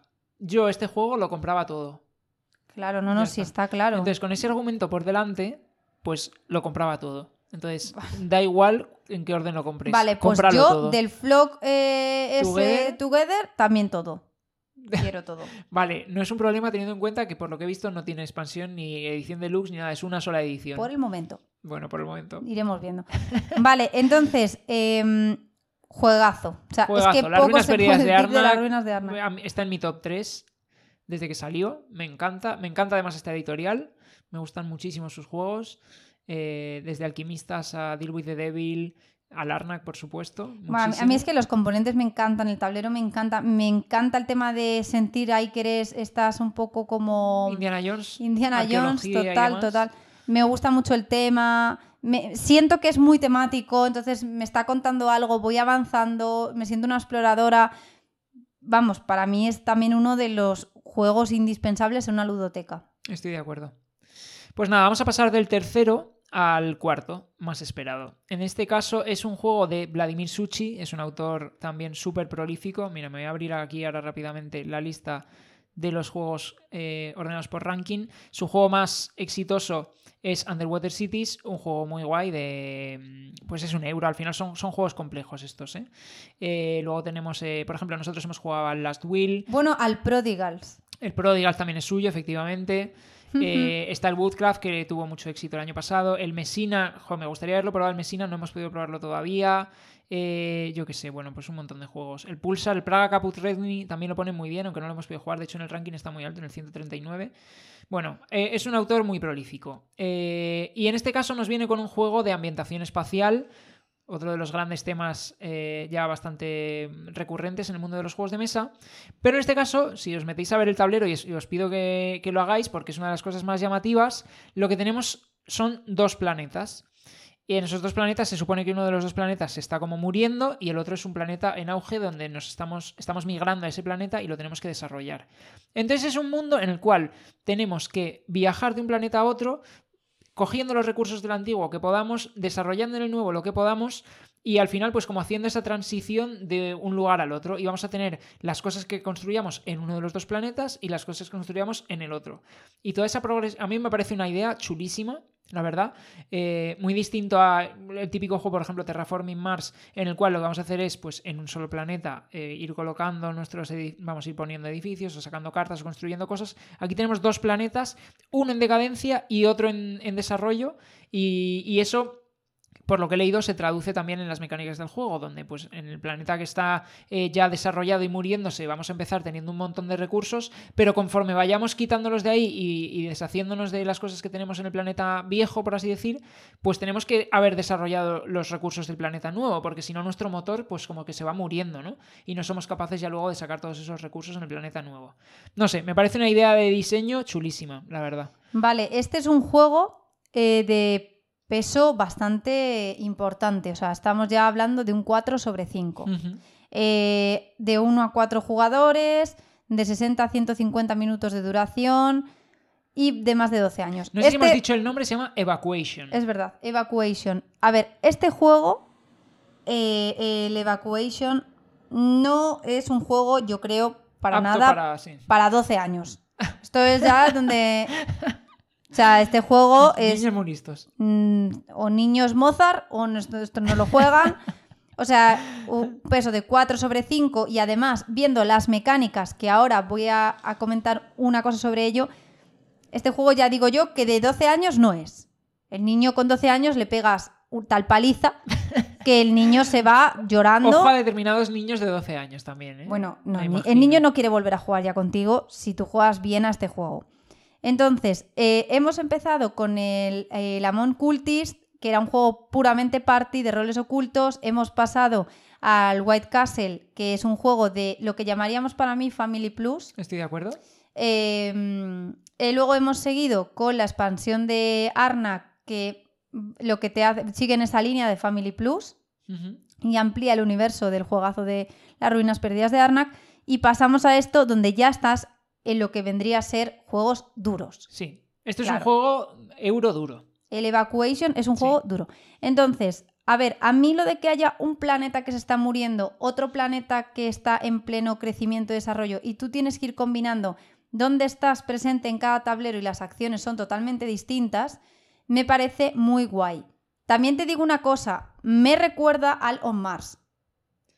Eh, sí, tenías la órbita y la superficie. Correcto. Elon Musk de Vital la Cerda tiene también esa, em, ese juego y esa mecánica. Tú puedes estar en la órbita, em, es en órbita y en, la superficie. Y entonces, si estás en la órbita, haces unas acciones distintas que si estás en la superficie y te preparas para hacer otra. Y tienes que tener muy presente cuando viajas de uno a otro, que yo supongo que aquí pasará exactamente lo mismo. No sé hasta qué punto, no tengo ni idea, ¿eh? No tengo ni idea, pero me da más la impresión de que sea un viaje en plan transitorio, o sea, quiero decir transitorio, bueno, lento pero irreversible, en plan que conforme te vas yendo al planeta nuevo, lo del planeta viejo lo pierdes, ¿sabes? Que no es que puedas ir y volver todo el rato. Igual sí, ¿eh? Igual es un triple y me lo acabo de inventar y a lo mejor, ¡buah! Es una idea de A ver, dice que los recursos no se pueden mezclar entre planetas. Vale.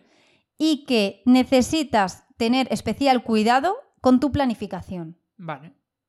Un poco Eso me suena un poco a cualquier Eurogame.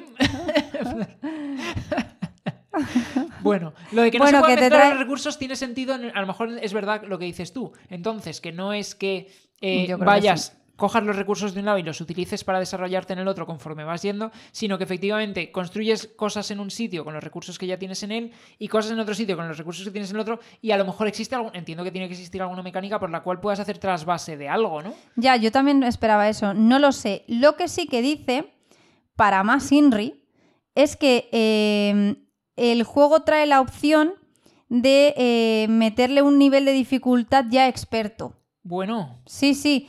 Entonces dice que le metes unas cartas y tal adicionales y entonces se convierte en una dificultad más elevada. O sea, por si ya nos parecía poco el 4 sobre 5, que decimos, bueno, esto es, esto es light para mí.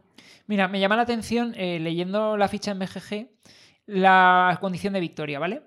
¿Cómo se gana? Dice, dice, si puedes subir la producción de tres recursos a nivel 8, es decir, entiendo que es en el planeta nuevo, si consigues mucho desarrollo de recursos, Sí. y tener tres máquinas de realidad virtual en el planeta nuevo, Ah, qué guay, ¿no?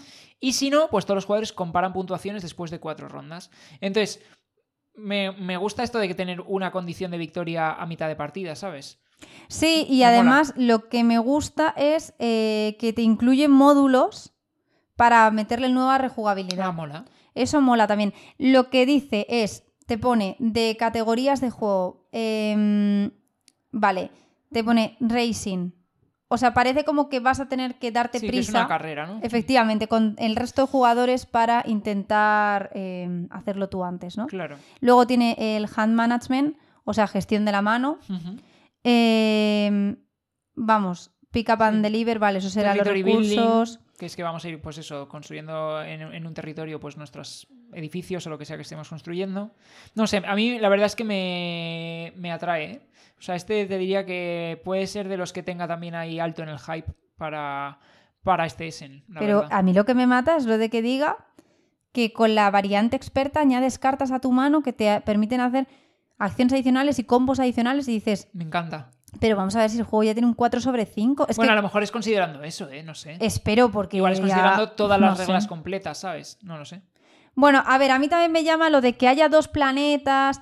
Me mola, el tema me mola de la ciencia ficción, ya sabéis. Y luego eh, si- quiero saber eso. Si lo que tú haces en un lado te afecta al otro, estoy segura de que algo así tiene que ser, porque es un poco Sí.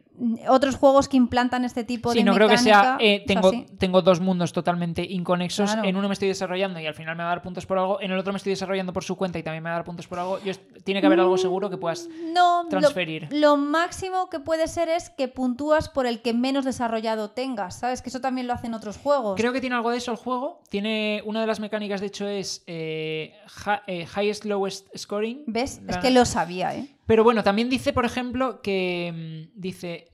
Players focus on evacuation, evacuating population and infrastructure to a new planet. O sea, que evacúas población e Ah, y infraestructura. te la llevas a la nueva. Claro, entonces algo tiene que ser, algo puedes. Sí, sí, eso es que, este- es, que, es que ya os digo, que a mí me recuerda total eso al tema de los Mars, del, de Vital la Cerda, que, que juegas entre la órbita y la superficie y te afecta y te llevas cosas de un lado a otro y te afecta si estás en un momento dado y te querías ir al otro, tienes que planificar muy bien cuándo irte al otro lado. Entonces, si es así, claro que tiene dificultad elevada, porque es que no puedes hacer planificaciones de corto plazo. Sí, mira, dice, dice, empiezas la partida con una economía totalmente funcional y durante el transcurso de la partida tienes que desmantelar esa economía y moverla.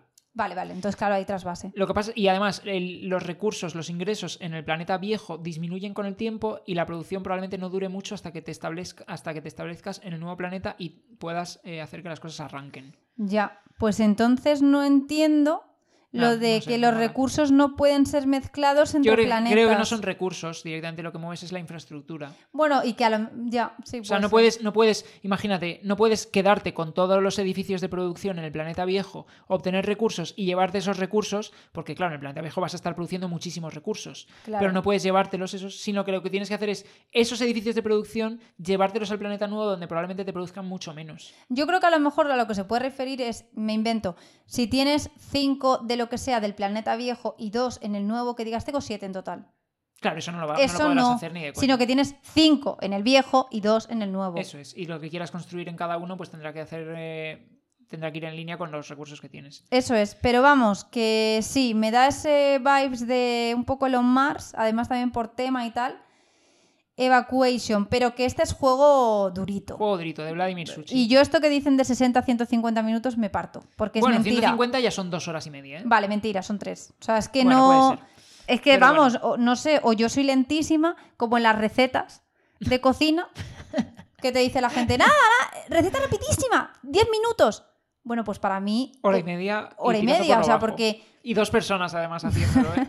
entre que lo pelas, lo pones, lavas todo, Madre lo mía. cocinas, bueno, los A 10 mí minutos... Eso me pone enfermo, ¿eh? Yo cuando dicen receta facilísima y luego te pasas en la cocina hora y media, a mí me pone enfermo. Yo Pues- no tengo paciencia para eso, ¿eh? Yo también tengo esta sensación con Google Maps. Cuando lo buscas y te dice que andando tardas 20 minutos a un sitio, yo suelo tardar 40 y dices, A ver, si te pierdes por el camino, como te suele pasar a ti, entonces es normal que tardes más. Vale, no iba por ahí. Yo creo que es por el tamaño de mis piernas. Son muy pequeñas. Porque soy Pues muy corre pequeña. más. Corre más. No, no, no se trata de correr. Es que eso está hecho por personas de 1,80. Entonces, claro, sus zancadas son dos mías. Y digo, no, yo no tardo 20 minutos. Bueno, pues Evacuation, juego pesado de Vladimir Suchi, Delicious Games, que es su editorial. Y pasamos al siguiente juego más esperado. Es otro juego pesado. Ah, este está muy escuchado. ¿eh? Sí, en este caso de la editorial Board and Dice, autores Simone Luciani y David Turchi, también Mm. autores renombrados ya. Temática Un momento, un momento. Sí. Eh, esto, esta editorial acaba de sacar el Barcelona. Barcelona, correcto, lo que decíamos la semana pasada, que no es el Barcelona. No, la porque- anterior. Eso, hace dos semanas, perdón, el último podcast. No es el Barcelona porque lo ha publicado una editorial extranjera, entonces es el Barcelona. Claro, no Vale. lo llaméis nunca Barcelona, por Correcto. favor. Entonces, eh, el- este juego que se llama Nucleum, eh, la temática es un futuro o una realidad paralela alternativa en la cual la energía nuclear pues eh, es como la fuente principal de energía, ¿no? Eh, es eh, pues este ese es el tema básicamente y tenemos estamos ante un juego un euro también pesado tiene un 3,92 de peso sobre 5 BGG de nuevo 60 a 150 minutos que ya por lo que estoy viendo parece un poco el estándar de, duración de juego pesado. Eh, de 1 a 4 jugadores vale tiene también modo solitario y en este caso, pues, pues lo que decimos, pues vamos a, es un juego económico y donde vamos a tener pues nuestras centrales, vamos a tratar de producir energía. No he llegado a, no, no he profundizado mu- mucho en las mecánicas, pero básicamente pues os podéis esperar, os vamos, sabéis lo que podéis esperar, un juego económico y de gestión eh, pues, eh, donde de tenemos en un mapa nuclear. nuestras centrales y hay una serie de conexiones entre las áreas y demás. Bueno, no sé muy bien lo que tendrás que hacer, la verdad, pero tienes tu típico juego en el que tienes tu tablero personal, vas poco a poco desarrollándote, eh, conforme vas colocando cosas en el mapa, pues vas desbloqueando beneficios e ingresos recurrentes, ¿vale? Pues este tipo de cosas. A ver, por decir, es un juego de dificultad 3,92 sobre 5. O sea, Sí. seguimos en juego duro. Vuelve a ser 60 a 150 minutos de duración, ya sabéis, mentira, 3 horas. En este, venga, se portan un poquito más. Dicen que en vez de los 12 años que nos decía el otro, el del Evacuation, que eso no se lo cree nadie, aquí te dicen que 14. Me hace gracia que Y la te comunidad... dice que la comunidad 16. Y yo estoy por poner un comentario y poner 22. Porque es que esto no hay quien se lo crea. Hace falta doctorado universitario. Vamos. ¿Sabe quién se lo no crea, sé, por no favor? Ah, esto no hay quien se lo crea. Lo que sí es que es verdad que los dos diseñadores, eh, tanto Luciani como eh, sí, eh, son ambos diseñadores de bastante renombre. Sí. Entonces, vamos, estamos ante un juego que seguramente eh, será petada. eh, Es que de hecho Borderlands Dice lleva una Seguro. lleva una una retaíla de juegos pesados con estos señores que es un canteo. O sea, todos los de la T, ya sabéis, pues el Tekenu, Tawantinsuyu, eh, todos los de la T, estos son de Borderlands Dice y son de la escuela italiana. Claro, o sea, pero y luego que tanto, por ejemplo, eh, este hombre, el Simone Luciani, cosas que ha sacado. Por ejemplo, Zolkin, juego que ya tiene unos años, pero que es un juegazo. Barras, Eh, Barras, el Lorenzo el Magnífico. Granas del Austria, Vale, pues claro, Viajes claro. de Marco Polo, Está claro, sí. El Golem Eh, también lo sacó Darwin's hace unos Journey. años.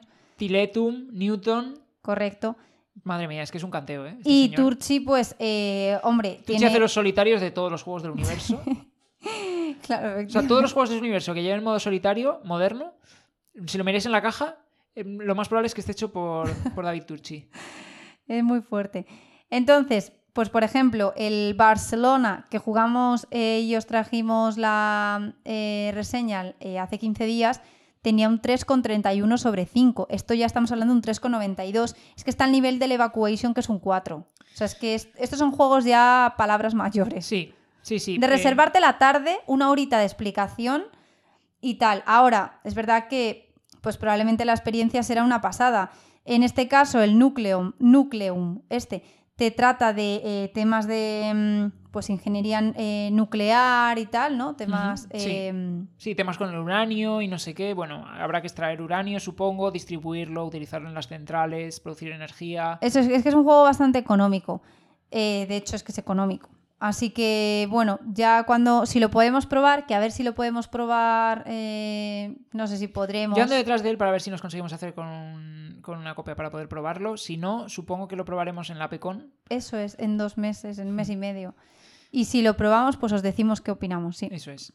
Pues nada, vamos a pasar al siguiente. Vamos a acelerar un poco porque llevamos una hora y cuarto y si no, nos vamos a dejar media lista. Bueno, a ver, la lista es infinita, ¿no? Pero por lo menos pasar por las primeras posiciones. Yo diría que por lo menos hacer un top 10, 15 y ya está, ¿no? Hmm. O sea, tampoco podemos llegar hasta la lista. No, no. A ver, cuando, cuando los juegos. páginas. Por lo menos pasar por los juegos más importantes. Porque, por ejemplo, los dos siguientes que hay son las dos expansiones de Amon Cultist. ¿Vale? Pues se esperan muchísimo tanto el juego base como las dos primeras expansiones que se llaman Down into the Abyss y Mountains of Chaos.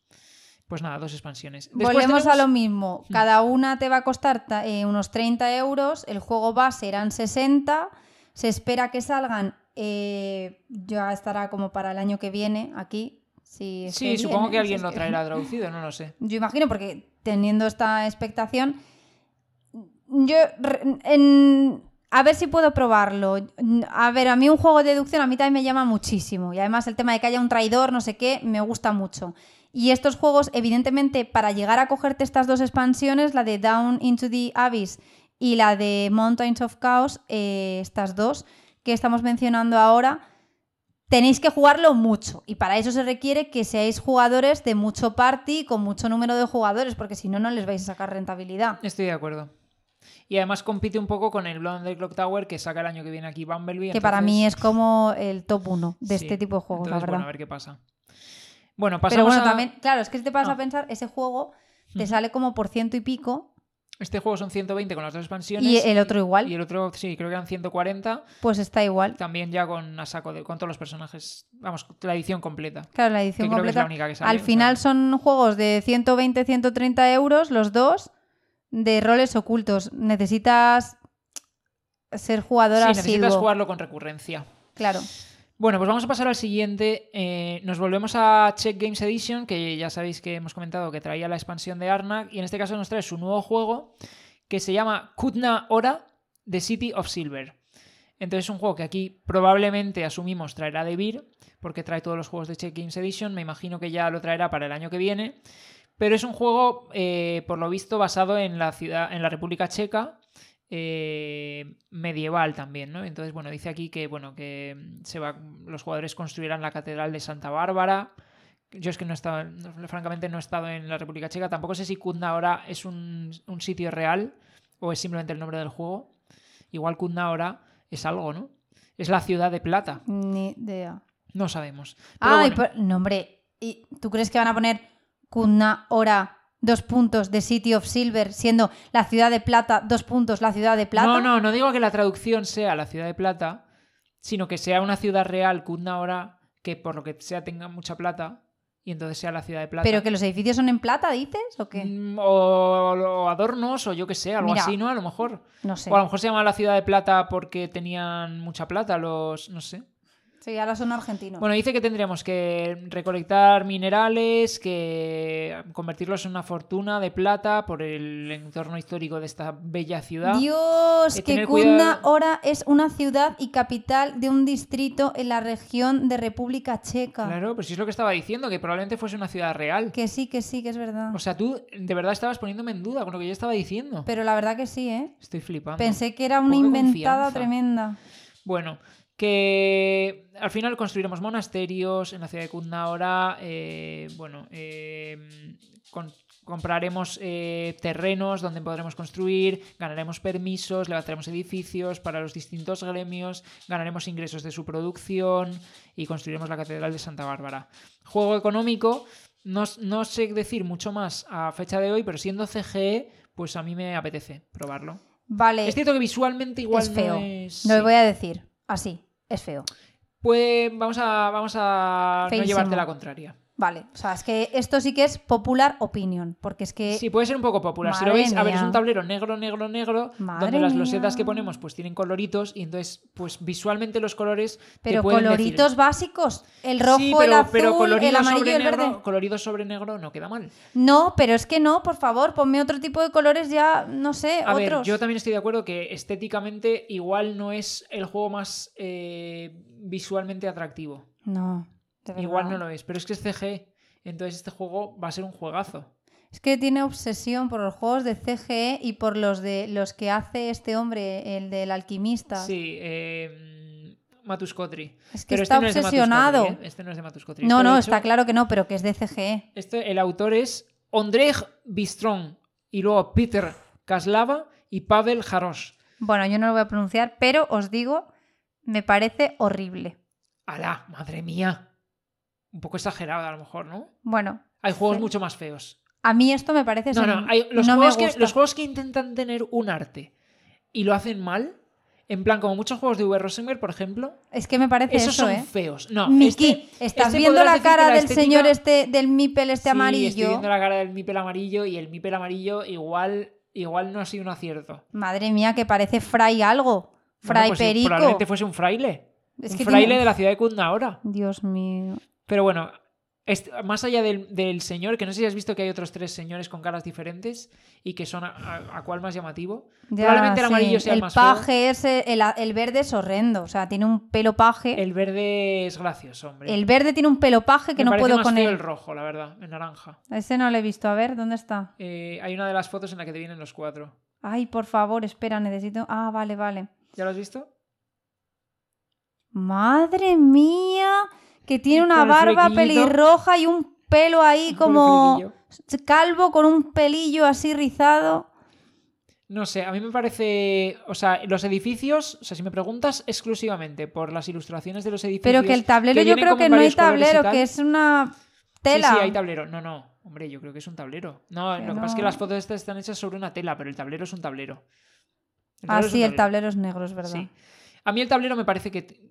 O sea, eh, la combinación del tablero con el color de los edificios puede ser llamativo. Más allá de eso, el juego es feo. Mira, no me pongas en este juego el típico color amarillo, rojo, verde y azul. Por favor, pon otro, porque es que es feís, Te gustan feísimo. los pasteles, ¿no? Están de muy de o fuertes o tal, o me pones, yo que sé, un. O pone el amarillo, el verde, pero que sea más estridente, algo más gracioso, pero. Puedo estar de acuerdo que estéticamente no es el juego más llamativo. 3.40 de peso, no lo hemos dicho. 2 o 4 No. jugadores, 60-120 minutos, 13 años o más. Bueno, Bueno, todo inventado porque ya sabemos, esto no va a ser así. No va a ser Es- así, la editorial. CGE no saca juegos tampoco que sean eh, sen- muy sencillos. Mira, quitando el, El Starship Captain, sí. Starship Captain, que me encanta, y ese sí que es como tipo Family Plus de dificultad mm, para mí perfecta, sí. Pues esto no creo, la verdad, que igual un niño de 13 años se vaya, lo vaya a pasar genial, y con la cara del señor este, menos. Ya, la cara del señor no transmite mucha feliz, mucha alegría, ¿no? Y, y estar pasándotelo bien. Pero no sé, el juego a lo mejor luego es una petada. Yo es que con CG lo siento, pero tengo un punto débil y entonces me apetece. Bueno, tú lo juegas y yo me juego el, eh, el otro. El Amon Cultist. No, bueno, ¿Cuál? ese por supuesto. Eh, hablo de. Pero ese necesito gente. O sea, yo sola no. Claro. Eh, hablo del. Eh, este, hombre, si lo tengo aquí abierto. No voy, a, no voy a cerrar esta pestaña ya, ¿eh?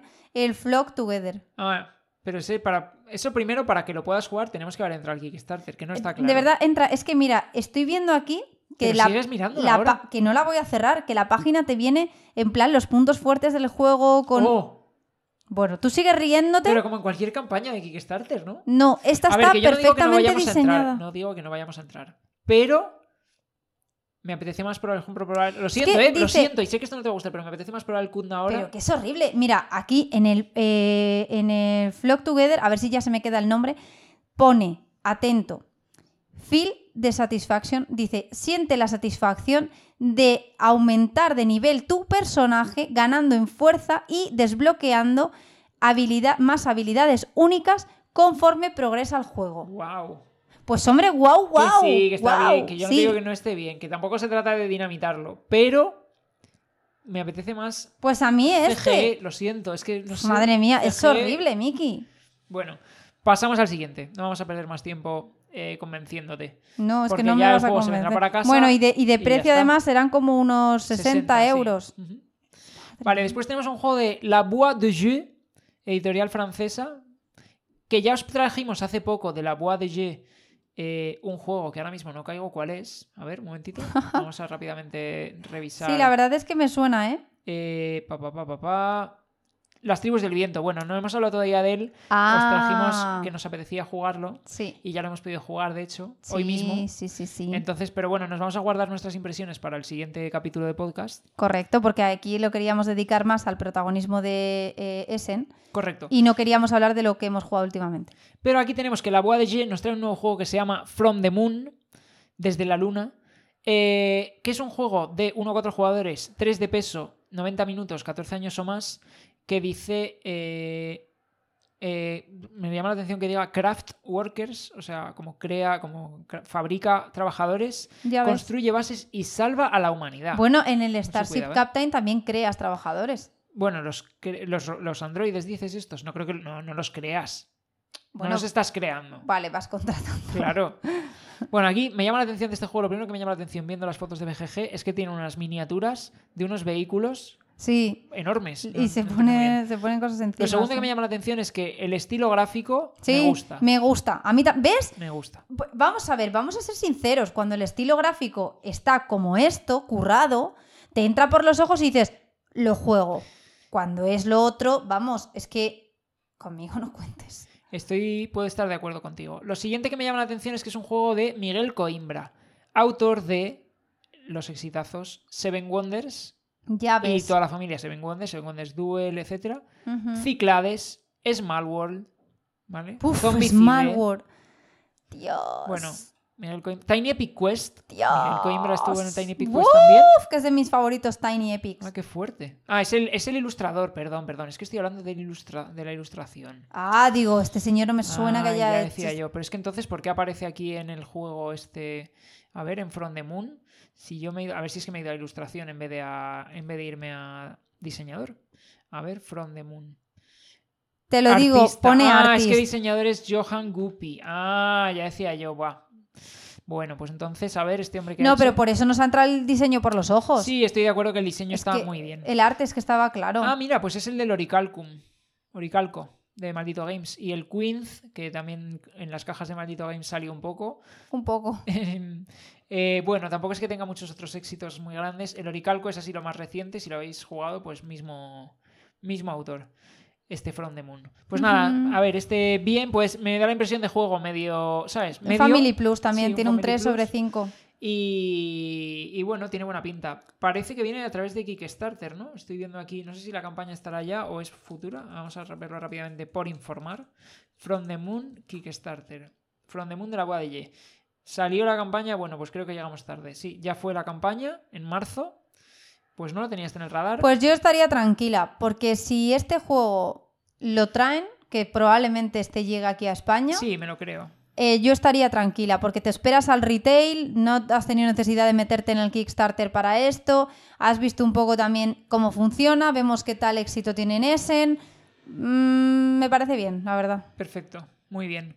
Pasamos al siguiente. Bueno, Ya- este, este, ojo, ¿eh? Sí. que de precio eh, es de 90 minutos de duración de 1 a 4 jugadores y hablan de unos 80 euros de precio y de peso eran 3 sobre 5, o sea, A ver, vendrá, siendo de un. Kickstarter, vendrá bastante sobreproducido. claro, ¿no? es que lo de las naves esas ahí eh, Claro. que sean de miniatura lo sube de precio. Efectivamente. Bueno, vamos a pasar al siguiente, ya es un viejo conocido de este podcast. Hablamos de Three Ring Circus. Buah, pues y bien que esté aquí, ¿eh? Sí, juego que publica De Beer, baratito, 35 euros, caja pequeña, temática del circo.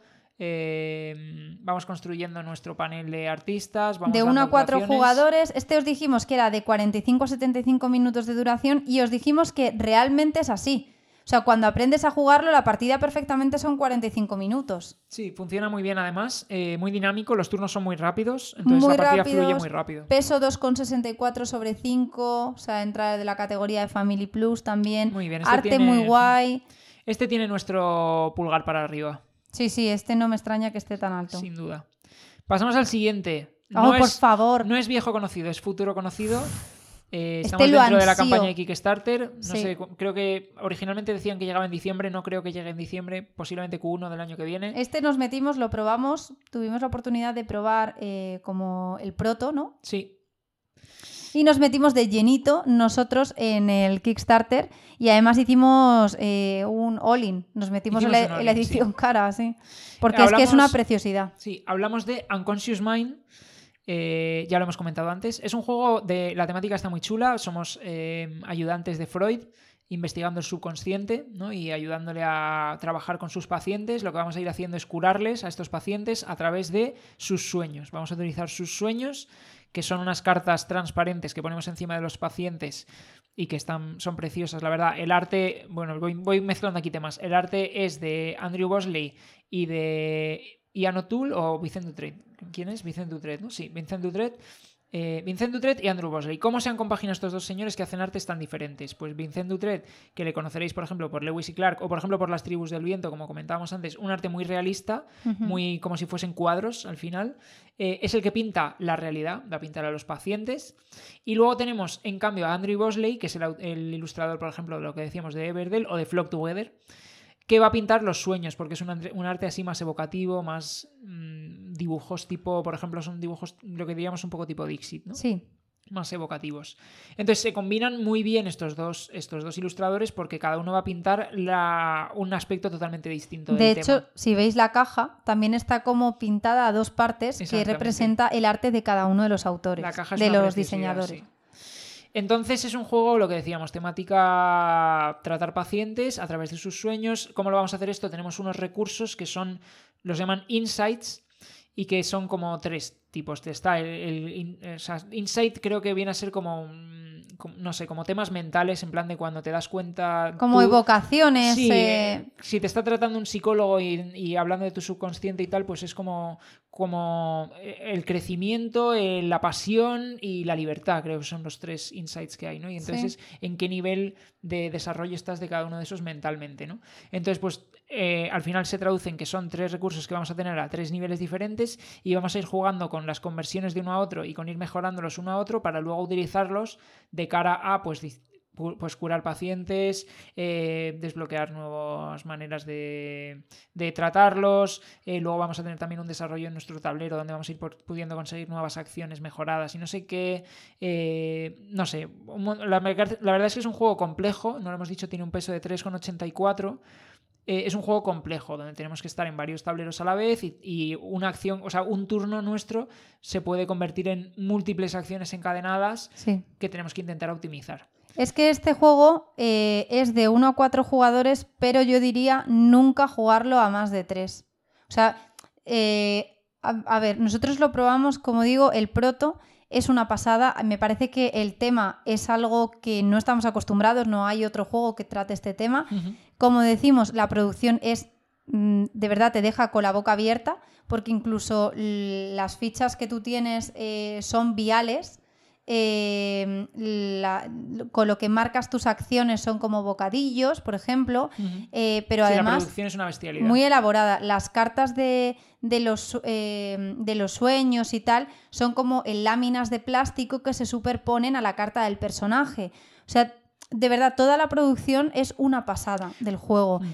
Entonces, nosotros lo jugamos en el proto y nos quedamos totalmente enamorados del juego. Y eso he de decir que aprendimos a jugar esa misma tarde que lo jugábamos, lo cual te hace que sea más engorroso, que tengas que ir más eh, lento, que el juego no fluya igual de bien.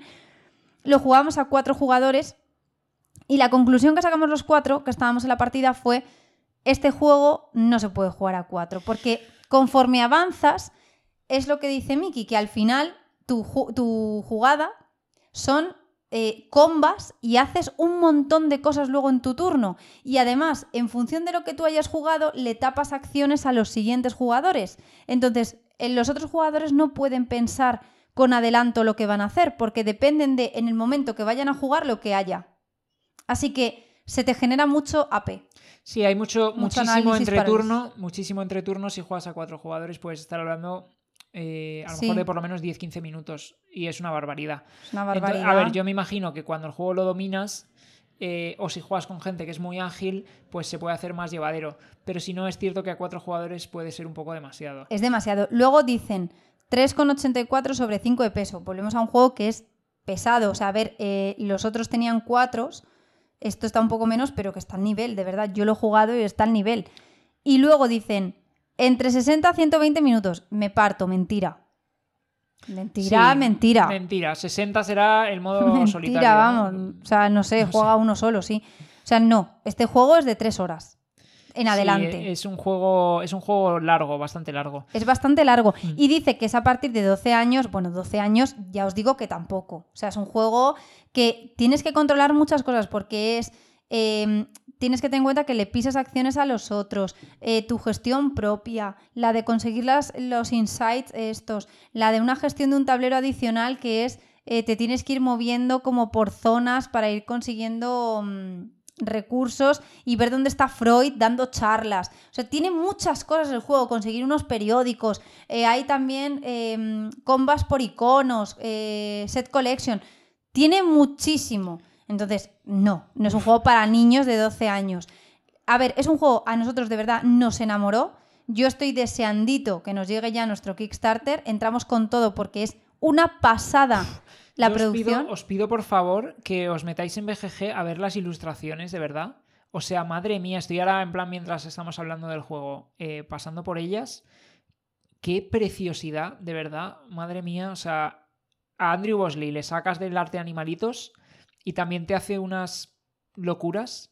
No, no, de verdad, pasada. Qué ¿eh? preciosidad y qué, imagina, qué imagina, imaginación, creatividad. O, como, o sea, yo para mí el Unconscious Mind debería estar más alto en el hotness. Es que es de, para mí de lo más esperado de juegos que vienen ahora. Mira, en este, en este Kickstarter eh, se podía incluir como add-on un libro de arte a tamaño A4 con el arte del juego. Yo no sé cómo no lo cogimos, la verdad.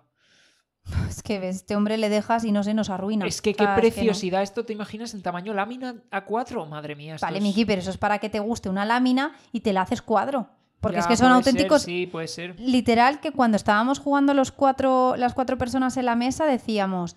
Es que las cartas te quedabas embobado mirándolas, eran una preciosidad. Una preciosidad. Creo que puede ser perfectamente el juego más bonito que he visto.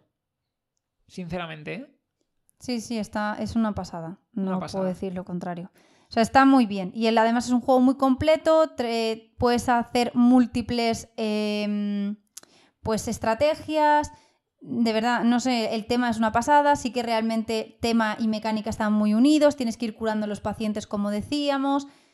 Eh, es un juegazo. Ahora, nosotros venimos del Kickstarter.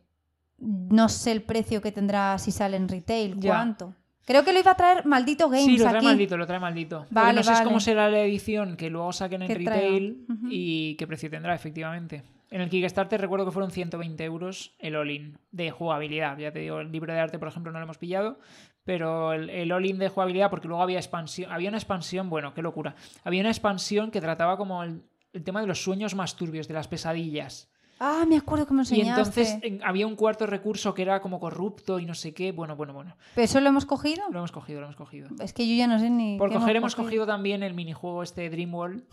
Que, que, venía como añadido, pero que me encanta tener eso porque también vuelve a ser el, arte, el mismo arte del juego de Unconscious Mind reutilizado con otras mecánicas en cartas nuevas y cosas así. Sí, ese era como un juego ligerito, pequeño. Sí, como un juego ligero, efectivamente.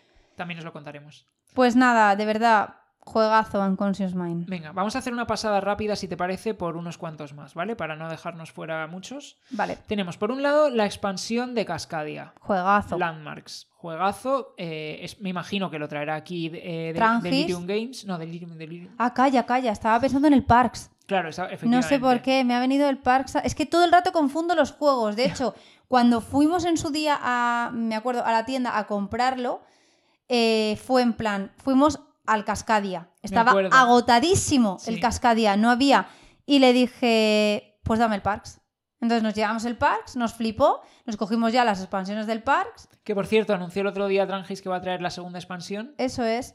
Y, pero nosotros nos cogimos en inglés. No, no, tenemos. No. Lo que cogimos fue unas pegatinas en Etsy Ah, amigo. para los meeples de, de vale. animales. Sí que claro, nosotros tenemos el juego tuneado Eso es. porque nos gustó mucho y lo hemos tuneado. Y claro, si veis nuestras fotos que están en Instagram diréis, uy, esos meeples no me suenan. Es por eso, por las pegatinas. Correcto. Vale. No, pues esto es Cascadia, vale, vale. Luego, ¿qué tenemos? Tenemos un juego, otro juego de la Bois de Ye que se llama Evil Corp. No tengo ni idea, la verdad, de esto. Eh, es un juego que se sale este octubre. Eh, a ver qué dice por aquí. Dice rápidamente, ¿vale? Eh, deck building o back building o pool building, no sé qué será. Eh, es un juego por equipos, fantasía, humor y medieval. Madre mía, es que esta gente me está flipando las cosas que hacen, ¿no? Sí, la Ye es una editorial que yo creo que va mucho con nuestro estilo. Después tenemos un juego que se llama Planta Nubo. De este ha estado bastante alto en el Hotness estos días porque es un juego cuyos eh, diseñadores eh, pues tienen cierto renombre. Está Ujú. Bueno, eh, Michael claro. Keller, Andreas Odenhall y V. Rosenberg. Bueno, ¿habrá ovejas? Seguro que habrá ovejas. Voy a ver la caja más de cerca porque seguro que este hombre ha metido una oveja. Seguro que ha metido ovejas. No pone todavía peso, pero esto es un juego pesado, ¿vale? Creo recordar. Es un juego de... Me imagino algo tipo agrícola o algo así. Bueno, es que o se ve... no creo que tan. Bueno, es un juego de. Estoy viendo un juego de. de polióminos. Que le gusta mucho también a V. Rosenberg. Vale, para los que no sepáis qué es ese tipo de juego, es eh, un juego en el que tú tienes un tablero y tienes fichas con distintas formas y lo que tienes que ir haciendo es completar eh, como una especie de Tetris, Como por así Tetris, decirlo. efectivamente. Vale, ¿qué más? Vamos a pasar a un poquito más. Tenemos Shipyard, segunda edición. Esto es un juego que ya sacó Vladimir Suchi en el pasado eh, y que ahora vuelve a sacar con su editorial, con Delicious Games, en una edición nueva. Eh, cambiaba, un- o sea, francamente este es un juego que dijeron que habían mejorado el arte para la segunda edición y, y recuerdo que fue meme que tampoco es que, bueno, que arte nuevo y mejorado, pues bueno, pues, que no, ¿no? pues bueno. pues No lo veo. Solo una cosa, volviendo al anterior que decías, el de planta nubo. Sí, A ver, dicen que es de 30 a 120 minutos de duración de uno a cuatro jugadores. No creo que sea tan complejo, ¿eh? bueno, 30 minutos, dos horas no está mal, ¿eh? Para cuatro jugadores. Ya, no sé, no me lo parece tanto. El Shipyard, eh, sí, este segunda edición, a mí bonito tampoco me parece. Mm. Después tenemos un juego de Arcane Wonders, que Arcane Wonders, te voy a decir eh, otros juegos que ha sacado. Este juego se llama World Wonders y es un juego de civilizaciones, ¿vale? A mí ya por eso me tienen ganado, la verdad es que es un tema que me gusta mucho. Eh, han hecho, por ejemplo, el Furnace, el Smartphone Inc., el Sheriff de Nottingham, ¿vale? Eh, Joder, el Smartphone Inc. es bueno. Eh, a ver, este es un juego de peso 2,4 sobre 5. O sea, para ser de civilizaciones no es muy complejo, porque normalmente los de civilizaciones son juegos pesaditos. Eh, de 1 a 5 jugadores.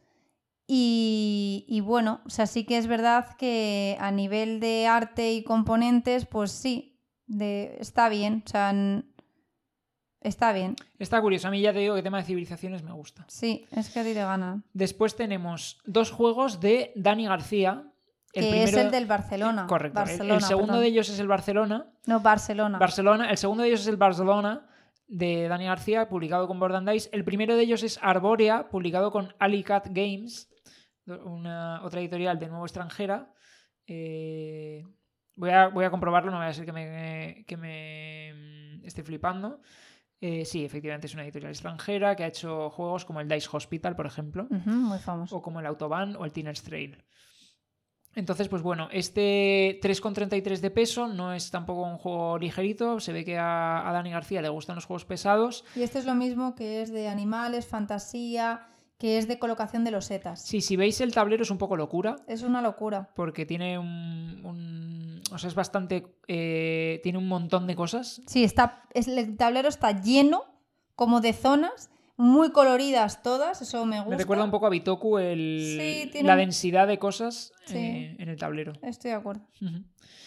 ¿Qué más? A ver, un momentito que vuelvo a la lista. Tenemos después de, de Barcelona, tenemos eh, Satori. Vale, Satori es un juego de Perro Loco Games, juego español. Ah, este además tú has estado detrás. Sí, estuve, estuve preguntándole a Chus por el juego, me estuvo contando y, y bueno, es un juego de temática japonesa, es- hay unos templos ¿Sí? eh, y entonces, pues eh, hay un montón de acciones distintas que vamos a poder combar. Pues vamos a tener que, que ir. Tenemos por un lado a, los, eh, a los monjes que están reflexionando en los templos, y entonces vamos a tener que asignarlos como a distintas cosas. Eh, después tenemos un tema también, recuerdo, con las pipas, unas pipas de estas de fumar que también vamos a tener que ir consiguiendo y luego las vamos a poder utilizar para hacer otras acciones. Vamos a tener que unos faroles que los vamos a tener que colocar en distintos edificios y entonces pues al colocarlos en esos edificios cada vez que alguien vaya o haga las acciones de allí pues nos van a dar puntos y al final pues vamos a tener un montón de cositas diferentes a las que vamos a poder ir y que van a estar muy relacionadas unas con otras. ¿vale? Vale, también vuelve a ser un juego de 1 a 4 jugadores, de 3,43 sobre 5 de peso, o sea, bueno, un poquito más pesado, ya es un juego un poco más avanzado. Después Y, tenemos... y ah, el la producción me parece muy chula. Los Es un arte precioso, sí, sí, me gusta mucho. Sí, lo- y los meeples que tienen, eh, pues que están mm, como- Serigrafiados y... efectivamente, y de colores que no son los habituales, que eso es algo ya para mí que me gusta mucho. Sí, eso es un poco lo que decía antes, que se han puesto un poco de moda los colores pastel a la hora de hacer los colores del jugador, que nos hemos ido un poco del típico rojo, amarillo, verde, azul. Hombre, no me extraña. Y, por ejemplo, eh, recientemente el Barcelona, por ejemplo, tiene eso, tiene el moradito, el gris, eh, ¿sabes? Así como tonos más pastel, que la verdad a mí me gusta, me gusta la variedad, me gusta que hayan innovado en eso. Vale, después tenemos dos expansiones, ¿vale? Tenemos por un lado Resutoran, que es la primera expansión para Bitoku, que será probablemente será un exitazo como lo fue Bitoku. Sí. Eh, también desarrollada por, por Germán P. Millán, la expansión, ¿vale? Igual que el juego básico, y ilustrada por Edu igual que el juego básico. Después tenemos una expansión para Ark Nova. Uf, por favor, que además es acuática esta. Sí, efectivamente aquí te mete los animales acuáticos. Que es el Ars Nova. o- Ars, sí, Ars. eh, Algo dices el, el nombre. El nombre, de la- ¿no? sí. Ah, o es que eso es otro. Claro, Ars Nova es Ark Nova en alemán, entiendo. Ah, pues y. Wasserwelten, ¿Qué? Wasserwelten Estás de broma. es lo que pone. Es el ¿Cómo? nombre de la expansión que es Marine Worlds. O mundos- Madre mía, pero ¿cómo, lo vamos... ¿cómo has dicho que se llama? Wasserwelten. Bueno, yo eso no sé ni decir, vale. Bueno, es algo alemán, no sé. Entonces, Marine Worlds, que entiendo que en España será pues mundos marinos o algo así, nos mete por un lado eh, terrenos nuevos, estoy viendo, eh, con formas nuevas. Por ejemplo, hay una de cuatro, cuatro alargadas y una al lado, bueno, un tipo de forma nueva para, para colocar en el territorio. Y luego, pues un montón de cartas relacionadas con los animales marinos. A ver, a mí esto me vuelve a hacer gracia, porque sí, es una pasada. O sea, la- yo creo que esta expansión, si tienes el Arnova, te gusta y tal, eh, Hay pues que entrar. hay que entrar. Eh, el Arnova es un juegazo, a mí me parece muy buen juego. La verdad, de, de animales, de, de temática animales, muy bueno. El Arnova es un juego pesado. A ver, pesado, pesado, yo diría que es un... Juégate la nota. No me la- un, medi- un- ¿Me la juego? Sí. Un... Vamos a decir que un 3,2. Vale, mal. 3,72. Venga, Bueno. no has acertado nada. es un juego de 1 a 4 jugadores, Ay, me parto. de 90 a 150 minutos. La comunidad dice que lo mejor es 2. Damos fe. A Sí, a dos funciona espectacular. ¿Has jugado tú, de hecho, a más jugadores? Tú di a qué te parece mejor. Sí, porque yo a no. ver, eh, eh, también es cierto que he jugado a más jugado, he jugado a tres jugadores, ha funcionado bien. He jugado a cuatro jugadores en BGA, es horrible porque se estira demasiado. Vale, o sea, concluimos que es verdad que el 2 es mejor. Sí, el 2 funciona. 2, cuando lo hemos jugado nosotros y lo hemos jugado varias veces, a mí me gusta mucho. Sí. Vuelven a trolearnos, con que dicen, además me parto, eh, edad más de 14 y pone la comunidad no. Dicen que 12, venga, ¿qué es esto? Más ligero todavía. O sea, la ligera. comunidad dice, no, la- lo pueden- el siguiente paso es que digan que lo pueden jugar niños de 6 años. De verdad, una de dos, o me voy al psiquiatra, psicólogo de aquí, porque es que tengo problemas y además voy a acabar llorando porque me siento muy tonta, porque para mí estos juegos no son para niños de 12 años, o nos trolean. Eh, ver, luego, sé. me hace gracia que el Arnova dicen que es un, un juego de 3,72 sobre 5 de peso, pero esta expansión, la cual no voy a pronunciar, solo diré que se llama Marine Wars, porque tu nombre ese no lo sé decir. Wasserwelten. ¿vale? Esa cosa extraña. Dicen que es de 3,67 sobre 5. Más ligera que el base. Venga tú. Que no lo sé, que no sé, Pero no sé si qué es un de- adicional al juego base, no puede ser más ligero que el base. A ver, lo que estoy viendo es que, por ejemplo, una cosa que traes, te cambia la carta de animales por otra nueva, ¿vale? No sé qué, qué hará la nueva, pero tiene algo nuevo en el 5, cuando la juegas con fuerza 5. Luego tiene, pues, ba- bastantes animales que te dan distintas cosas, te permiten algunos de ellos construir los kioscos y cosas así. Luego tiene también cartas de patrocinador nuevas, con distintos efectos que no llego a ver. Eh, Ah, carta- lados mejorados también para las cartas de patrocinadores y de construcción. Supongo que porque te permitirán construir nuevos, por ejemplo, para construir nuevos edificios grandes, pues como lo eran la pajarera y, y el tanque este de reptiles. Eh, y He luego de de decir una no cosa, las cartas de aquí me gustan incluso, no sé, un poco más que las del Arnova. A lo mejor es porque no las estás viendo lo suficientemente cerca. le he dado, le he dado al zoom. Ah, Vamos a decir una cosa. Te vas a sponsors y la señora que Sí, en sponsors. señora, la señora. Digo una cosa, las cartas de la Arnova son muy feas. A ver, son ilustraciones, son fotos reales. Es que no entiendo por qué hacen eso. Entonces, no, no podemos decir que son feas. Son feas. A ver, no Te puedes ponen- decir que una foto real es fea. Otra cosa es que me digas que no le va al juego. No, de repente hay una carta que salen unos niños yéndose de excursión en la Sí, Arnova. Sí, es un poco raro. Es muy raro y son unos ¿Estamos de niños acuerdo que es un poco raro? Es un poco raro, sí. Es feísimo. Y de verdad lo tengo, me encanta, jugamos mucho, es un feísimo. A ver, eh, una foto real no puedes decir que sea fea, salvo que sea mía. Pero más allá de eso... No, tú no sales mal en las fotos. Esto es feo. A ver, no le va a un juego así. Entonces- Yo- a mí me gustaría más ilustraciones. Es 100%. una pena que el juego, siendo tan bueno, hayan hecho este desastre de cartas, la verdad. Puedo estar parcialmente de acuerdo. Y tú diciendo, bueno, la maquetación es buena. Y yo, a ver, la maquetación es buena, sí, menos mal, porque es que la, la ilustración es fea. Bueno, puedo estar de acuerdo. Vamos a decir que sí. Que lo que no sé es jugablemente, pues eso, a ver qué tal. No, hombre, el Me juego. imagino que bien, porque claro. añadirá cosas nuevas que le vienen bien a un juego de este tipo. Claro. Vamos a pasar al siguiente. Buah, este. Buah, buah, buah. hype, ¿eh? Ganas. hype. Muchas ganas. Estamos eh, también all-in en, en el Kickstarter. Eso es, es un juego de Mind Class Games, autores de juegos muy tochos como Anachrony, Tricerion. Eh, en este caso se llama Séptima. Básicamente hay una aquelarre de brujas del cual formamos parte y vienen a por nosotros, los cazadores, y entonces pues tenemos que asegurarnos de que protegemos a, nuestro, a nuestros brujos de, del aquelarre y vamos haciendo acciones. Eh, a nivel mecánico funciona de la manera en la que todos tenemos una mano con las mismas acciones, elegimos una de ellas, si coincidimos con los demás la vamos a hacer potenciada, pero van a venir más a por nosotros los cazadores. Entonces tenemos que jugar un poco con qué creemos que van a jugar los demás eh, y lo que a nosotros nos viene bien jugar en, en- en cada turno. Se llama Eso es. Séptima, no sé si lo hemos llegado a decir, Séptima de Mind Class Games. Sí, lo has dicho. Es un juego de 1 a 4 jugadores, de peso 3,37 sobre 5. O sea, Ujú. Y mm, a mí lo que más me enamoró del juego es el tema. La verdad es que mola, el tema de los aquelarres está guay. Sí, además nos vimos varias reviews eh, extranjeras donde podías ver los componentes, están muy guays. ¿No tenías... ¿Te venían con animales o me lo, o Eh, sí, creo recordar que había algo de animales. Había algo No como que te convertías en animal sí, o que tenías... Sí, sí, sí, sí. Algo así era, efectivamente. Es que nos metimos hace mucho, o sea, este es típico juego que lo cazamos, vimos eh, que nos gustaba y dijimos, pa' dentro. Sí. Pone release date Q4. Sí, es verdad que en las últimas actualizaciones de Kickstarter estaban ya hablando de shipping, ¿eh? O sea que yo creo que tiene que estar al caer. Eh, pero este se nos ha retrasado, ¿no? Puede que un poco, la verdad es que no me acuerdo cuál era la fecha original de entrega. No lo sé. Bueno, pues este es de los más esperados también, sí. Después tenemos de la editorial Albi el juego Karak 2, que es una reimplementación de Karak, por lo que estoy leyendo. No he jugado a Karak, la verdad. Eh, pero es un juego muy ligero, 1,34 de peso. El Karak 2 no tiene peso todavía informado, pero bueno, me imagino que será parecido. Es posible que este sea un juego que vimos o que, mm, que era como un dungeon crawler, pero para niños.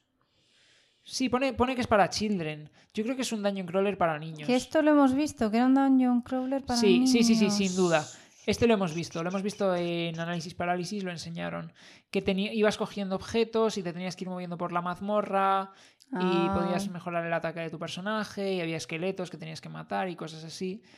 Eh, me pega niños, porque dice que es de edad a partir de 10 años y de 45 No, pero 90 eso está mal. Bueno, no sé. El Karak 1, o sea, no sé si eso está actualizado porque el Karak 1 ponían que era a partir de 7. Y la comunidad dijo Ah. que no, que a partir de 5. Bueno, me mata que la comunidad diga, no, es que, pero ¿cómo 5? O sea, vamos a ver, que los niños ya van a nacer, va, va a tener un niño 5 años jugando un Dun- Dungeon Crawler. No lo sé, pero si tenéis niños, echarle un vistazo porque estoy viendo que el Karak 1 en la categoría Children está el número 8. No, no, que sí, que me suena sea, que que además muy bien. estaba muy bien y de componentes estaba guay, el, el arte molaba. Pues nada, vuelven ahora con Karak 2. Vale, vale. Después tenemos también de Minecraft Games.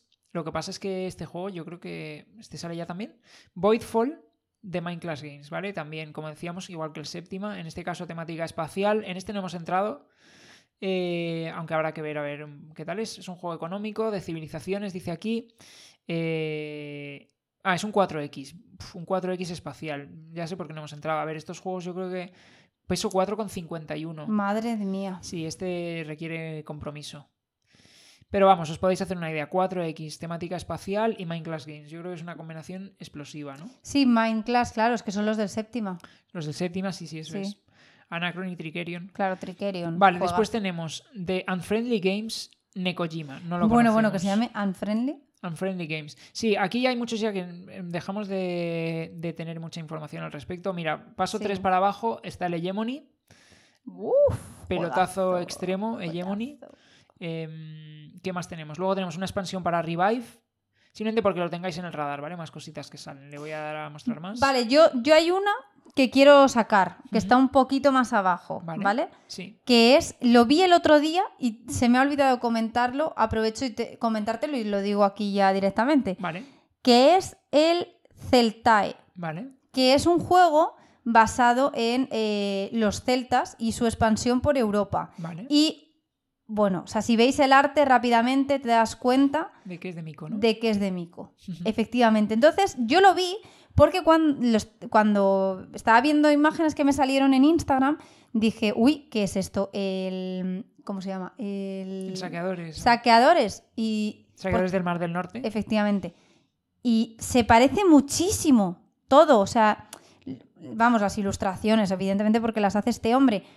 Pero puesto en mesa también me recordó un poco. Ahora estoy viendo el tablero y no me, no me parece tanto, pero yo este sí que querría informarme más y este, mm, oye, eh, ojo porque este... Es de mayorías, ¿eh? Cuidado que no sé si es tu mecánica favorita. Ah, Vale, es que es de... Ojo, ¿eh? Es de 1 a 4 jugadores y la comunidad dice que lo mejor es de 2 a 3. Para ser mayorías 2, Ya, sí, sí, estoy de acuerdo contigo, pero Ojo. no sé, o sea, no, no conozco el juego, pero básicamente habla de que tiene como mecánica mayorías. No sé en Tiene un peso de 3 sobre 5, también es un Mm. peso que a mí me, bast- Sí, me eso gusta guay.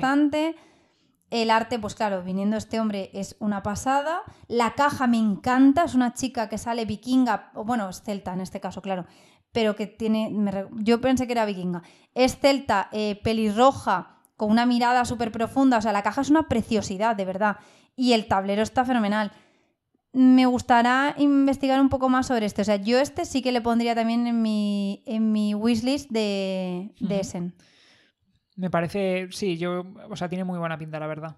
Después tenemos dos juegos españoles, ¿vale? Bueno, tres juegos españoles, cuatro juegos españoles del tirón. Bueno, tenemos de Salt and Pepper Witchcraft, tenemos de Devir Jerusalén, tenemos de Perroloco Games Penguin Airlines y tenemos de Devir Bamboo. Ah, bueno, y tenemos de Red Moyo, que estos también son españoles, Inferno. Madre mía. Muy bien. Eh, y luego a ver qué. Bueno, tenemos más abajo tenemos a Unritzar de Ludonova. También es un juego que tiene muy buena pinta, español. Eh, más abajo tenemos Tequila de Ediciones Primigenio. Yo este le tengo muchas ganas porque es un roll and ride eh, de estos pesado. Sí, es como un tipo, el Three Sister de, de Trangis que sacaron este año, ¿fue? Sí, Eh, es un roll and ride donde no, o sea, es ya más complejo y, y te quemas un poquito más la cabeza. este me estuve leyendo el manual y primero tenemos que ir como recolectando eh, recursos de un campo que es un grid que lo vamos a ir cerrando y dependiendo de cómo lo cerremos pues recolectamos más recursos del tirón o menos o tal y luego tenemos que ir pues fabricando tequila. Eh, no sé, tiene muy buena pinta, la verdad que... A mí esto me, me va a encajar seguro porque te dice que dice cosas que me gustan, ¿vale? De 1 a 4 jugadores con una complejidad media, dice, y con un tiempo de juego de 40 minutos. Mm, Eso ya me gusta, porque días que tienes la cabeza muy embotada, que no te da para más y tal, este tipo de juegos eh, perfectamente los juegas. Sí, luego además molaba que dependiendo de... Tiene cierta simetría porque hay un personaje que tienes que elegir al principio que te condiciona un poco cómo te funcionan las acciones y demás. Muy guay. Y luego tiene un mapita abajo que para los juegos de Roll and Ride esto siempre funciona bien, en el cual vamos a ir colocando pues los edificios y, y vamos, lo, que vayamos construyendo. No sé, este a mí en Roll and Ride ya, ya me has entrado con eso, la verdad. Eh, y bueno, luego, a ver, pues podría comentar alguno más, pero lo vamos a dejar yo creo aquí, ¿no? ¿Te parece? Vale, me parece bien. Muy bien, pues esto ha sido la, la preview de los juegos más esperados de Essen. Eh, os comentaremos evidentemente cualquier otra cosa que veamos que se anuncie o que esté ganando repercusión el fin de semana de Essen. Es cierto que todavía tenemos un podcast antes de ese momento, justo coincide con el 30 de septiembre. Creo que ese podcast lo vamos a aprovechar, el del 30 de septiembre, para hacer el balance de, eh, de verano. Eh, que como siempre ya sabéis, repasamos los tres meses de verano eh, a nivel de lanzamientos, pues los que más nos han gustado, las editoriales que más nos han gustado, etcétera. Probablemente ese sea el siguiente episodio. Y ya el siguiente será post-Essen, o sea que comentaremos un poco pues cosas que hayamos visto que hayan triunfado. Y el siguiente después de ese, que ya habrá sido la PECON, habremos podido jugar un montón de juegos de Essen. O sea que es. se viene un mesecito Intenso. intenso de podcast. Sobre todo, eh, la idea de este capítulo es que tengáis un poco en mente qué es lo que más está sonando. Creo que los que nosotros teníamos más información y os hemos podido eh, trasladar nuestras impresiones para ver si alguno os llama la atención y si estáis a tiempo de poder pues haceros con él eh, o espera- esperando a retail o si tenéis a alguien que vaya a Essen y se pueda hacer con una copia o lo que sea, pues que no dejéis pasar la oportunidad. Eh, ya os digo, mm, hemos comentado con total sinceridad los que a nosotros más nos llaman. Sí. Dentro, o sea, hemos seguido el hotness, pero hemos hecho más hincapié en los que creemos que tienen más interés o que podían tener más interés para vosotros. Hay de todo, desde parties hasta juegos muy complejos, hasta juegos medios. Así que eso ya un poco en lo que vosotros os veáis que os encaja más, pues ya, ya decidís, ¿no? Eso es. Y yo eh, creo recordar que tenías algo que comentar como cierre de este episodio de podcast de hoy, ¿no? Vale, quieres cerrarlo, ¿no? Sí, yo creo que ya, mira, llevamos, te voy a decir, llevamos dos horas y un minuto, Madre, no baja nunca. por eso te digo. A ver, es que Tenías que relacionarlo con por Sí. qué no es la feria de juegos más importante de la Essen, galaxia. Essen. Essen. Vale, una cosa. Yo tengo una nueva sección que me apetece ya de una vez por ah, todas. sí, entiendo. Vale, Me o sea, no, dicho. no lo hago si quieres en este y lo hago en la siguiente, pero ya me llevas dos veces cancelando. Es verdad que sí. Es que este capítulo ha sido complicado intentar recortar. Mira que he querido luego acelerar, pero no ha dado mucho tiempo. Vale, pues en el siguiente. En el siguiente. No la cuento ni de qué va, no me dejas de nada, ¿no? Venga, haz un pequeño. Haz un spoiler, venga, de lo que va la sección. Bueno, venga, no. ¿No? No. Estoy flipando, me acabas de romper ahora mismo. En plan, no Sí, me esperaba esto de ti, ¿eh? Me gusta llevar un poco la contraria. Si querías, si me decías que no, lo iba a Entonces hacer. lo decías. Si me has dicho que sí, pues digo no. A ver, La luego verdad. tenía yo el poder de recortarlo al editar, ¿eh? O sea que. Si no me recortas nada. Si la otra Ya. vez, cuando lo de el Los juego. spoilers. Sí, eh, este, el. El Dove Romantic. Dove Romantic, Me dijiste, como hagas un spoiler, lo voy a, voy a decir, aquí he tenido que cortar por tal. Y lo dejaste así. Y yo, no, quítalo, quítalo. Es que me pareció sucísimo eso, ¿eh? Me gusta cuando quedas mal. Bueno, creo que, creo que tú has quedado mucho peor no trayéndonos hoy el Flock Together y que menos mal que me ha dado por decir que eran feos los Mira, vamos a hacer una cosa. De aquí a quedan 26 días. Dentro de 26 días te pregunto cómo se llama el juego. Si te acuerdas. Pero ¿cómo? Que no me voy a quitar... entramos. Miki, mira, te voy a decir Ya, pero una te está costando acordarte del nombre del juego. No, pero porque Y todo el se te rato... nota. Lo- No, mira, no, Te no. piensas que se llama Flock Tower. Sí, exacto. Entonces, ¿Cómo lo sabes? pues porque te conozco. Entonces, si dentro de 26 días, el día que se cierre la campaña de Kickstarter, te pregunto por el nombre y te acuerdas, Sí. entramos. No, espera. Yo en mi móvil... Si no, En no. mi móvil tengo em, como en el explorador Sí, me dejo siempre las pestañas abiertas de cosas que quiero seguir recordando. sí. Pero no te pones a navegar por ellas. Sí, Sí. Me suelo meter recurrentemente en esas, sí. Pues no vale hacer eso, no vale hacer trampas. no, me la voy a abrir y lo voy a dejar. No, no vale hacer trampas, sin, sin hacer trampas. No, es que no, y si no se te ocurre preguntármelo y lo pasamos, Me no. pongo un recordatorio. En la campaña le puedo dar a que me recuerde cuando queden dos días. En ese momento te pregunto. Vale, pero por favor, hazlo ahora. O sea, que no se te pase, es que si no. Vale, me vale, puedes mira, dejar estoy fuera. entrando ya para poner el recordatorio, ¿vale? Vale. Venga, pues ve- adelante, adelante con tu. A ver, ¿sabes? Yo tengo mucha memoria, ¿eh? Lo sé, bueno, pues vamos a poner la prueba. Sí, sí, la memoria te puede valer tener un flock together. Vale, Fíjate tú, ¿alguna vez has tenido algo más importante gracias a tu memoria? pero me tienes que decir un poco también qué eh, aditivos hay del Flock Together. Solo- este. es que solo hay una edición. Solo está eso. Solo hay una edición. ¿Y cuánto cuesta? Te lo digo. Cuesta. A ver si esto me deja. Ahora. Eh, cuesta 75 euros, 79 dólares. Espero que esté bien cargado, ¿eh?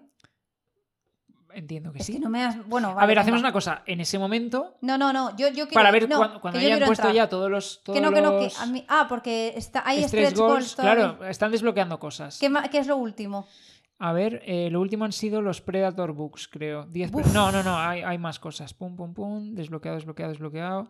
No veo nada bloqueado ahora mismo. Lo último que aparece aquí abajo del todo O es sea, lo ha petado, ¿eh? Está todo desbloqueado ya. que la caja esté pintada. Uf. Yo creo que. Yo creo, o, o que venía ya desbloqueado de base. No sé, no sé si hay, si hay goals o no. Pero bueno, en cualquier caso, yo, cuando queden dos días de este proyecto, te pregunto. Y si te acuerdas del nombre y quieres, No, entramos. no, yo quiero. Yo quiero. O sea, es que no hay duda. Vale, vale, perfecto, venga. Pues vale, así, venga, yo luego lo que tengo que hacer para acordarme, mi truco es mirar muy fijamente un rato la palabra, cerrar los ojos, visualizarla en mi mente y ya está. Y ya te dura 26 días. Más, Vale, me dura más. vale. Perfecto. Te iba a decir, pues memoriza esta palabra y dentro de año y medio te pregunto Pero a ver si si te has sabes que es así. Ya, sí, sí, pues puede ser. Sí, puede sí, ser, o sea, pero con mi no te hermana, no te voy a poner a prueba. Con mi hermana tengo la... eh, es que iba a decir la gracia, pero es que no tiene gracia, la que es verdad. una gracia, realmente no. No tiene ninguna gracia. Eh, cuando teníamos... No tiene ni puta. No, no tiene gracia, la verdad. Eh, no sé, ella tenía, no sé, pues yo tenía 10 años y ella tenía 7. Y entonces estaba, estábamos viendo, tenía mi madre de fondo una película y salió en ese momento una escena con un coche. Mm, ya está, sin más. Y entonces se veía la matrícula del coche. Y como yo siempre digo que tengo muy buena memoria, y es verdad, o sea, creo que sí, igual que digo que otras cosas no, esto sí, me dijo mi hermana, eh, venga, hay que memorizar la matrícula y la que antes se olvide de la matrícula, pues, mm, pues no, no hemos acordado nada, la verdad, pero algo le tendrá... Pierde, ¿no? Pierde. Entonces, eh, la dijimos en alto, en plan, vale, tal. Y a día de hoy nos seguimos acordando de la A matrícula. ver, me acuerdo hasta yo porque tantas veces lo habéis dicho que ya a mí también se me ha quedado. Claro, la matrícula es Lil 505 Nueva York. Total, que eh, llega tal así el punto que cuando han sido cumpleaños de ella, yo me he planteado regalarle un collar donde te venga la matrícula. De hecho, no descarto que lo haga como para el siguiente o algo así. Buen spoiler soltarlo aquí si te está oyendo. Yo creo que ya no nos va a oír porque no le gustan nada los juegos de mesa. No ha oído ni el primer capítulo, no va a llegar aquí. Pero em, creo que sí que voy a hacer eso. Porque, vamos, que me acuerdo, no sé, ya han pasado ya. A ver, es verdad que pues, tienes, tienes, o sea, volviendo a esto, tienes muy buena memoria. Muchísimos años, muchísimos años, pues ya os digo Hmm. que me voy a acordar del Flock Together. Bueno, ha- has, has ha dudado, pero bien. Has ha dudado, pero bien. Dado, sí, es que Perfecto. todo el rato es Flock Tower, no sé por qué. Pues por el Clock Tower. Sí, es que madre mía, qué engaño, ¿eh? Vale, Vale. luego practico. Venga, pues ahora, esto que para enlazar, vamos a decir que tu memoria parece casi paranormal. Exacto. Entonces, ¿por qué hemos dicho que Essen puede no ser la feria más importante del mundo y del universo y tal? Y solamente hay que limitarlo al planeta Tierra que nosotros conocemos. Porque os dije, ¿qué os dije? Que esperábamos a finales de agosto el informe de la NASA. Vale. Y el informe ya está aquí. Ha llegado el informe. Ha llegado el informe. ¿Qué dice el informe? El informe reconoce la existencia de los ovnis. Vale. Para el que no lo sepa, ¿qué son los ovnis? Bueno, los ovnis son objetos no que vuelan no identificados. Vale. Entonces, Que ahora ya no se llaman ovnis, se llaman funny. Funnies. Sí. Como la señora de. No sé, que hay alguna señora que se llama Fanny. Sí, se llaman Fanny. Vale, y no sabemos lo que significa Fanny. Bueno, no me dejes que no me hagas quedar mal. Vale, vale, no te- lo voy buscando, lo voy buscando mientras tú sigues con. Recorta Nada, esto esto, no se por recorta. favor, del podcast. Vamos a decir a ver lo que es un Fanny. Vale. es un funny, pero eh, Dios mío, es, creo que era así. Se llaman Sí, sí, mira, adiós ovnis, bienvenidos Fannys. Claro, eso es. No, pero dale, tú tira para adelante. Vale, Ahora- entonces, ahora la Fanny. NASA ha reconocido la existencia de Vale, los ya lo he encontrado. Fenómeno atmosférico no identificado. Claro. Es que... Atmosférico. Bueno, es que eso me parece fatal, porque no sabemos si es atmosférico o no. Sea, ¿qué es atmosférico? Solo que está en la atmósfera. Es eso. Sí, no entiendo, penséis que es climatológico. No, es no, no dice climatológico, Claro. dice atmosférico. Claro, es, es que está en la atmósfera. Entonces, em, ¿qué ha dicho la NASA? Que existen los ovnis y dice que no sabe de dónde provienen, ni qué son, ni nada. Lo único es que no proviene de una fuente humana hasta hoy en día conocida, ni de una fuente de la naturaleza hasta hoy en día conocida. Eso es lo que ha dicho.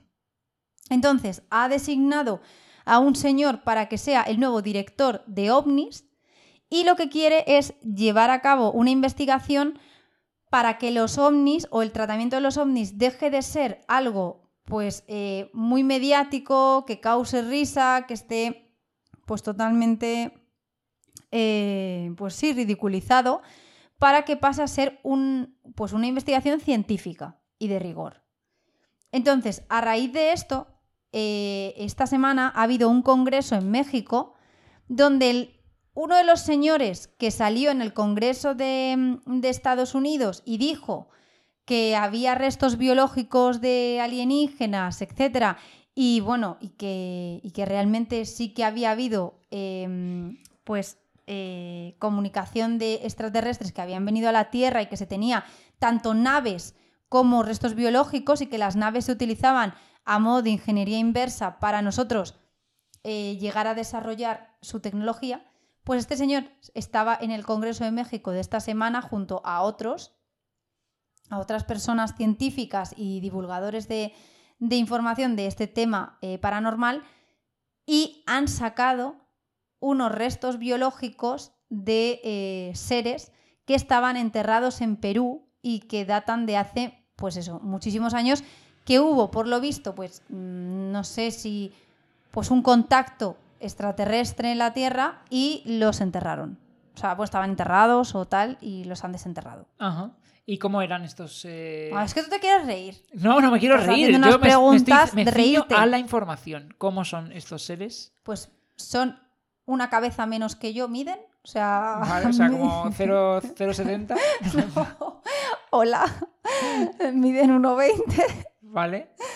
miden 1,20. Eh, son muy delgados. Sus huesitos son muy delgados. ¿Se podría hablar de ellos como en plan desnutridos, a lo mejor? Sí. Pero es que si cogen tus huesos también dirían que estás desnutrido. Pero y...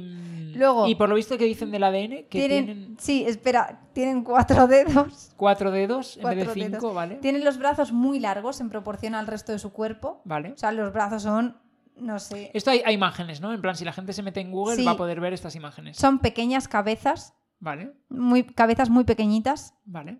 pero con como la parte de atrás de la cabeza muy cabezona. Ajá. O sea, como vamos, como suele representar habitualmente la cabeza de un alien, Vale, pero en versión muy micro, vale. muy pequeña. Y dicen que comparten un 70% de nuestro ADN. Lo cual es curioso. Es muy curioso. Y da para teorías de la conspiración. mucha teoría, porque si vienen de otro planeta, otra galaxia, otras condiciones atmosféricas, etcétera, y han tenido otro desarrollo evolutivo, por lo que vienen siendo nuestras teorías de la evolución, no tendrían por qué compartir un 70% de nuestro ADN. Entonces lo que da a pensar es. Pues que- sí, se habla de, de que podrían ser, eh, podríamos ser nosotros, tanto nosotros en un pasado muy pasado, mucho más pasado de lo que se cree que empezó la historia del hombre.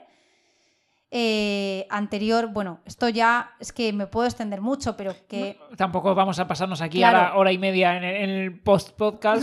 plan, Jiménez. Eh, o nosotros de, o sea, hablan de una civilización humana que es anterior a donde creen que fue el origen de, la- de los hombres, pero que se extinguió por eh, un periodo de diluvio eh, universal y de glaciación, que la glaciación sí que está científicamente demostrada, eh, que acabó con eso. Y entonces raíz y hubo es que fue porque hubo una lluvia de meteoritos muy fuerte que lo que hizo fue eh, pues desestabilizar los polos se movieron grandes masas de agua a distintas zonas y se produjo un deshielo muy grande y lo que hizo fue aumentar el nivel del mar y hubo eh, pues eh, acabó eso por llenar territorios donde había civilizaciones desarrolladas que quedaron totalmente pues enterradas y lo que, bueno, ahogadas, inundadas y años, muchos años después se volvió como a reiniciar, a resetear el inicio de la historia humana. Entonces, creen que podríamos ser nosotros, pero de, de o sea, una etapa muy anterior a lo que realmente data la historia humana, o nosotros en un futuro y que son realidades alternativas que estamos viniendo a la Tierra eh, a la Tierra de hoy en día. Entonces, bueno, es verdad que eh, la NASA sí que está muy a favor de los viajes temporales, no está a favor de las visitas extraterrestres. Eso no. Cree en los ovnis, los ovnis los ha confirmado, pero dice que hay muchos motivos por los que podría haber ovnis. Y ellos son más proclives a siempre hablar de temas temporales, de que vengan otros ovnis. Sí que creen de otros alienígenas, sí que creen que hay vida en, fuera de la Tierra. Eso lo defienden mucha gente de la NASA que ha dado entrevistas y lo podéis mirar. Pero no creen que los ovnis sea por una llegada extraterrestre a la Tierra. Se declinan más por los temas temporales. De hecho, la NASA está trabajando en temas temporales. Pero una pregunta, ¿a dónde van con todo esto? O sea, ¿cuáles son los siguientes pasos? Porque yo no lo entiendo. Ahora han descubierto ahora tienen los restos estos alienígenas Sí. que yo entiendo que habrán in- investigado. Bueno, pero es que esos son del Congreso este de México que no tiene nada que ver con la NASA. Pero y- La NASA es que no cree que haya un alienígena pero y que entonces haya venido, estos ¿eh? señores de metro 20 Sí. con la cabeza malforme y los brazos largos y estrechos, Sí. Nadie pone en cuestión en plan esto que Claro, es, es que a mí me parece que no sé cómo la gente no lo está todo el rato comentando. pero porque Bueno, a lo es mejor que es, una esto fake news. No es ¿o fake news. A ver, esto que estoy diciendo de lo de la NASA y tal ha salido en todos los eh, periódicos de renombre, en televisión, o sea, esto lo podéis mirar, que esto ya está confirmado, pero es que creo que era, vamos, que era algo que había que confirmar, la existencia de los ovnis. Pero es posible que lo estés mezclando entonces con una fake news. No. Y entonces los niños de México, Los niños, ¿qué ¿qué niños? los Oye, señores que a lo mejor bajitos, tenían 70 años. los señores Claro. bajitos de México, Sí. ¿Que ¿De eh, dónde ¿Cómo vienen? encajan en todo esto? ¿Qué, qué opina la NASA? La NASA no se ha pronunciado sobre eso. Yo es que creo que a lo mejor estamos mezclando dos temas, ¿o no? No, no. no Es estamos. posible que estemos mezclando un reconocimiento de la NASA de que eh, pasan cosas en el aire con unos niños mutantes del pasado. A ver, yo me he visto un documental que lo tenéis que ver. De verdad es muy bueno. Se llama, ¿cómo era? Eh, Unacknowledged o algo eso, así. es, eso es. Eh, está en YouTube. Tenéis que buscarlo. Eh, yo os recomiendo buscarlo ya en español. O, bueno, es que no, en subtítulos españoles porque es muy denso. Entonces, yo lo he tenido que A ver. ver, se hacía un poco complicado de ver Claro. Que el audio y el vídeo Iba descom- iba descompensado, pero a nivel 3 o 4 segundos. Sí, sí, O sea, era un poco extremo. Era un poco extremo, era duro. Pero bueno, lo que te vienen a decir es, eh, bueno, es un señor mm, científico, doctor, que él eh, lo que ha hecho ha sido crear un grupo que lo que hace es estudiar y tratar temas de relación con alienígenas. Porque dice que siempre se está tratando este tema desde el punto de vista militar, pero que habría que tratarlo desde un punto de vista más diplomático. Entonces, tiene que haber un- una unidad que esté preparada para establecer un contacto con ellos de forma diplomática. O sea, sí, Yo creo que lo han visto en el argumento de alguna película. sí, The. Arrival. De Arrival. La llegada. Entonces, eh, este hombre ha tenido contacto con altos mandos de la CIA, etcétera, ¿no? Y está muy interesante realmente el documental. Lo que te viene a decir es que los primeros contactos de eh, extraterrestres se vienen a producir cuando el descubrimiento de la bomba atómica. que es cuando Porque vienen porque están preocupados, ¿no? están preocupados. Y dice, Vale, vamos a abreviar un poco toda la historia porque... sí, que no, que ellos no tienen un, o sea, no tienen una actitud hostil con los humanos, pero nosotros sí con ellos, porque bueno, o sea, hubo una nave que se estampó con varios pasajeros y nosotros, bueno, pues empezamos a diseccionarlos, no sé qué. Entonces, claro, hostiles somos. Y luego ellos consideran que somos hostiles por lo de la bomba atómica. Tienen, dudan de cuáles son nuestra, pues, qué podemos llegar a hacer. Yo es que una cosa que no entiendo de ese documental que hemos visto es que primero se pasa la primera mitad del documental diciéndote que los ovnis existen y luego se pasa la segunda mitad del documental diciéndote que el gobierno de los Estados Unidos está deseando hacerte creer que los ovnis existen para meter miedo. Ya, eso fue, sí, eso, sí, eso es así, la verdad. Bueno, Entonces me resulta ya- un poco raro, la verdad, porque ya no sé para qué meter miedo, pero... Sí, para meter miedo y que la gente esté en plan rollo no queriendo explorar el espacio. Ya, pero... Ya, sí, eso no lo entendí, la verdad. Yo tampoco lo entendí. Bueno, hay una parte 2 que ahora hay que ver, ¿eh? Hay una parte 2 de Acknowledge- Unacknowledged. Sí. Bueno, pues la... No sé, es que a mí me dio un poco de pereza ya la 1, la vi un poco por solidaridad. ¿Qué? Sí. Pero si Eh, son todo verdades, lo que dice, en plan, Bueno. la prensa está comprada, te habla de, de Kennedy, de Marilyn Monroe, o sea, es una pasada. Ya, pero hablar de que todo lo que dice son verdades iguales Yo me un creo... salto Bueno, de vale. fe. Miki, si te habla hasta de, re- de, de Inglaterra, que que les llamaban y les decían, por favor, eh, eh, seguid esto, este punto de, de, mm, del cielo que se mueve muy rápido y tal, y que ha sobrepasado ya nuestro espacio aéreo, y que incluso reconocían mm, entidades políticas muy importantes de Europa la existencia de los extraterrestres. O sea, no nos lo quieren contar. A ver, que se callan cosas los gobiernos, yo creo que está clarísimo, ¿no? Tampoco, no- quiero decir, no nos vamos a convertir en un podcast eh, reivindicativo de... Pero que, que a este respecto exista todo eso y sea real es un paso más, ¿no? A ver, pero tú ya Para crees en los ovnis o no. Eh, que hay unas máquinas que han venido de algún sitio volando con seres... eh, No, no, no, los ovnis no te dice que haya seres o no seres, son Que hay unas naves objetos- volantes que han venido. sí, que vuelan en el aire y que no están Pero ¿y por qué no han enseñado ninguno? Pero que eso lo ha dicho ya la NASA. Si Pero la, la NASA lo ha reconocido. enseñado. Sí, sí, sí.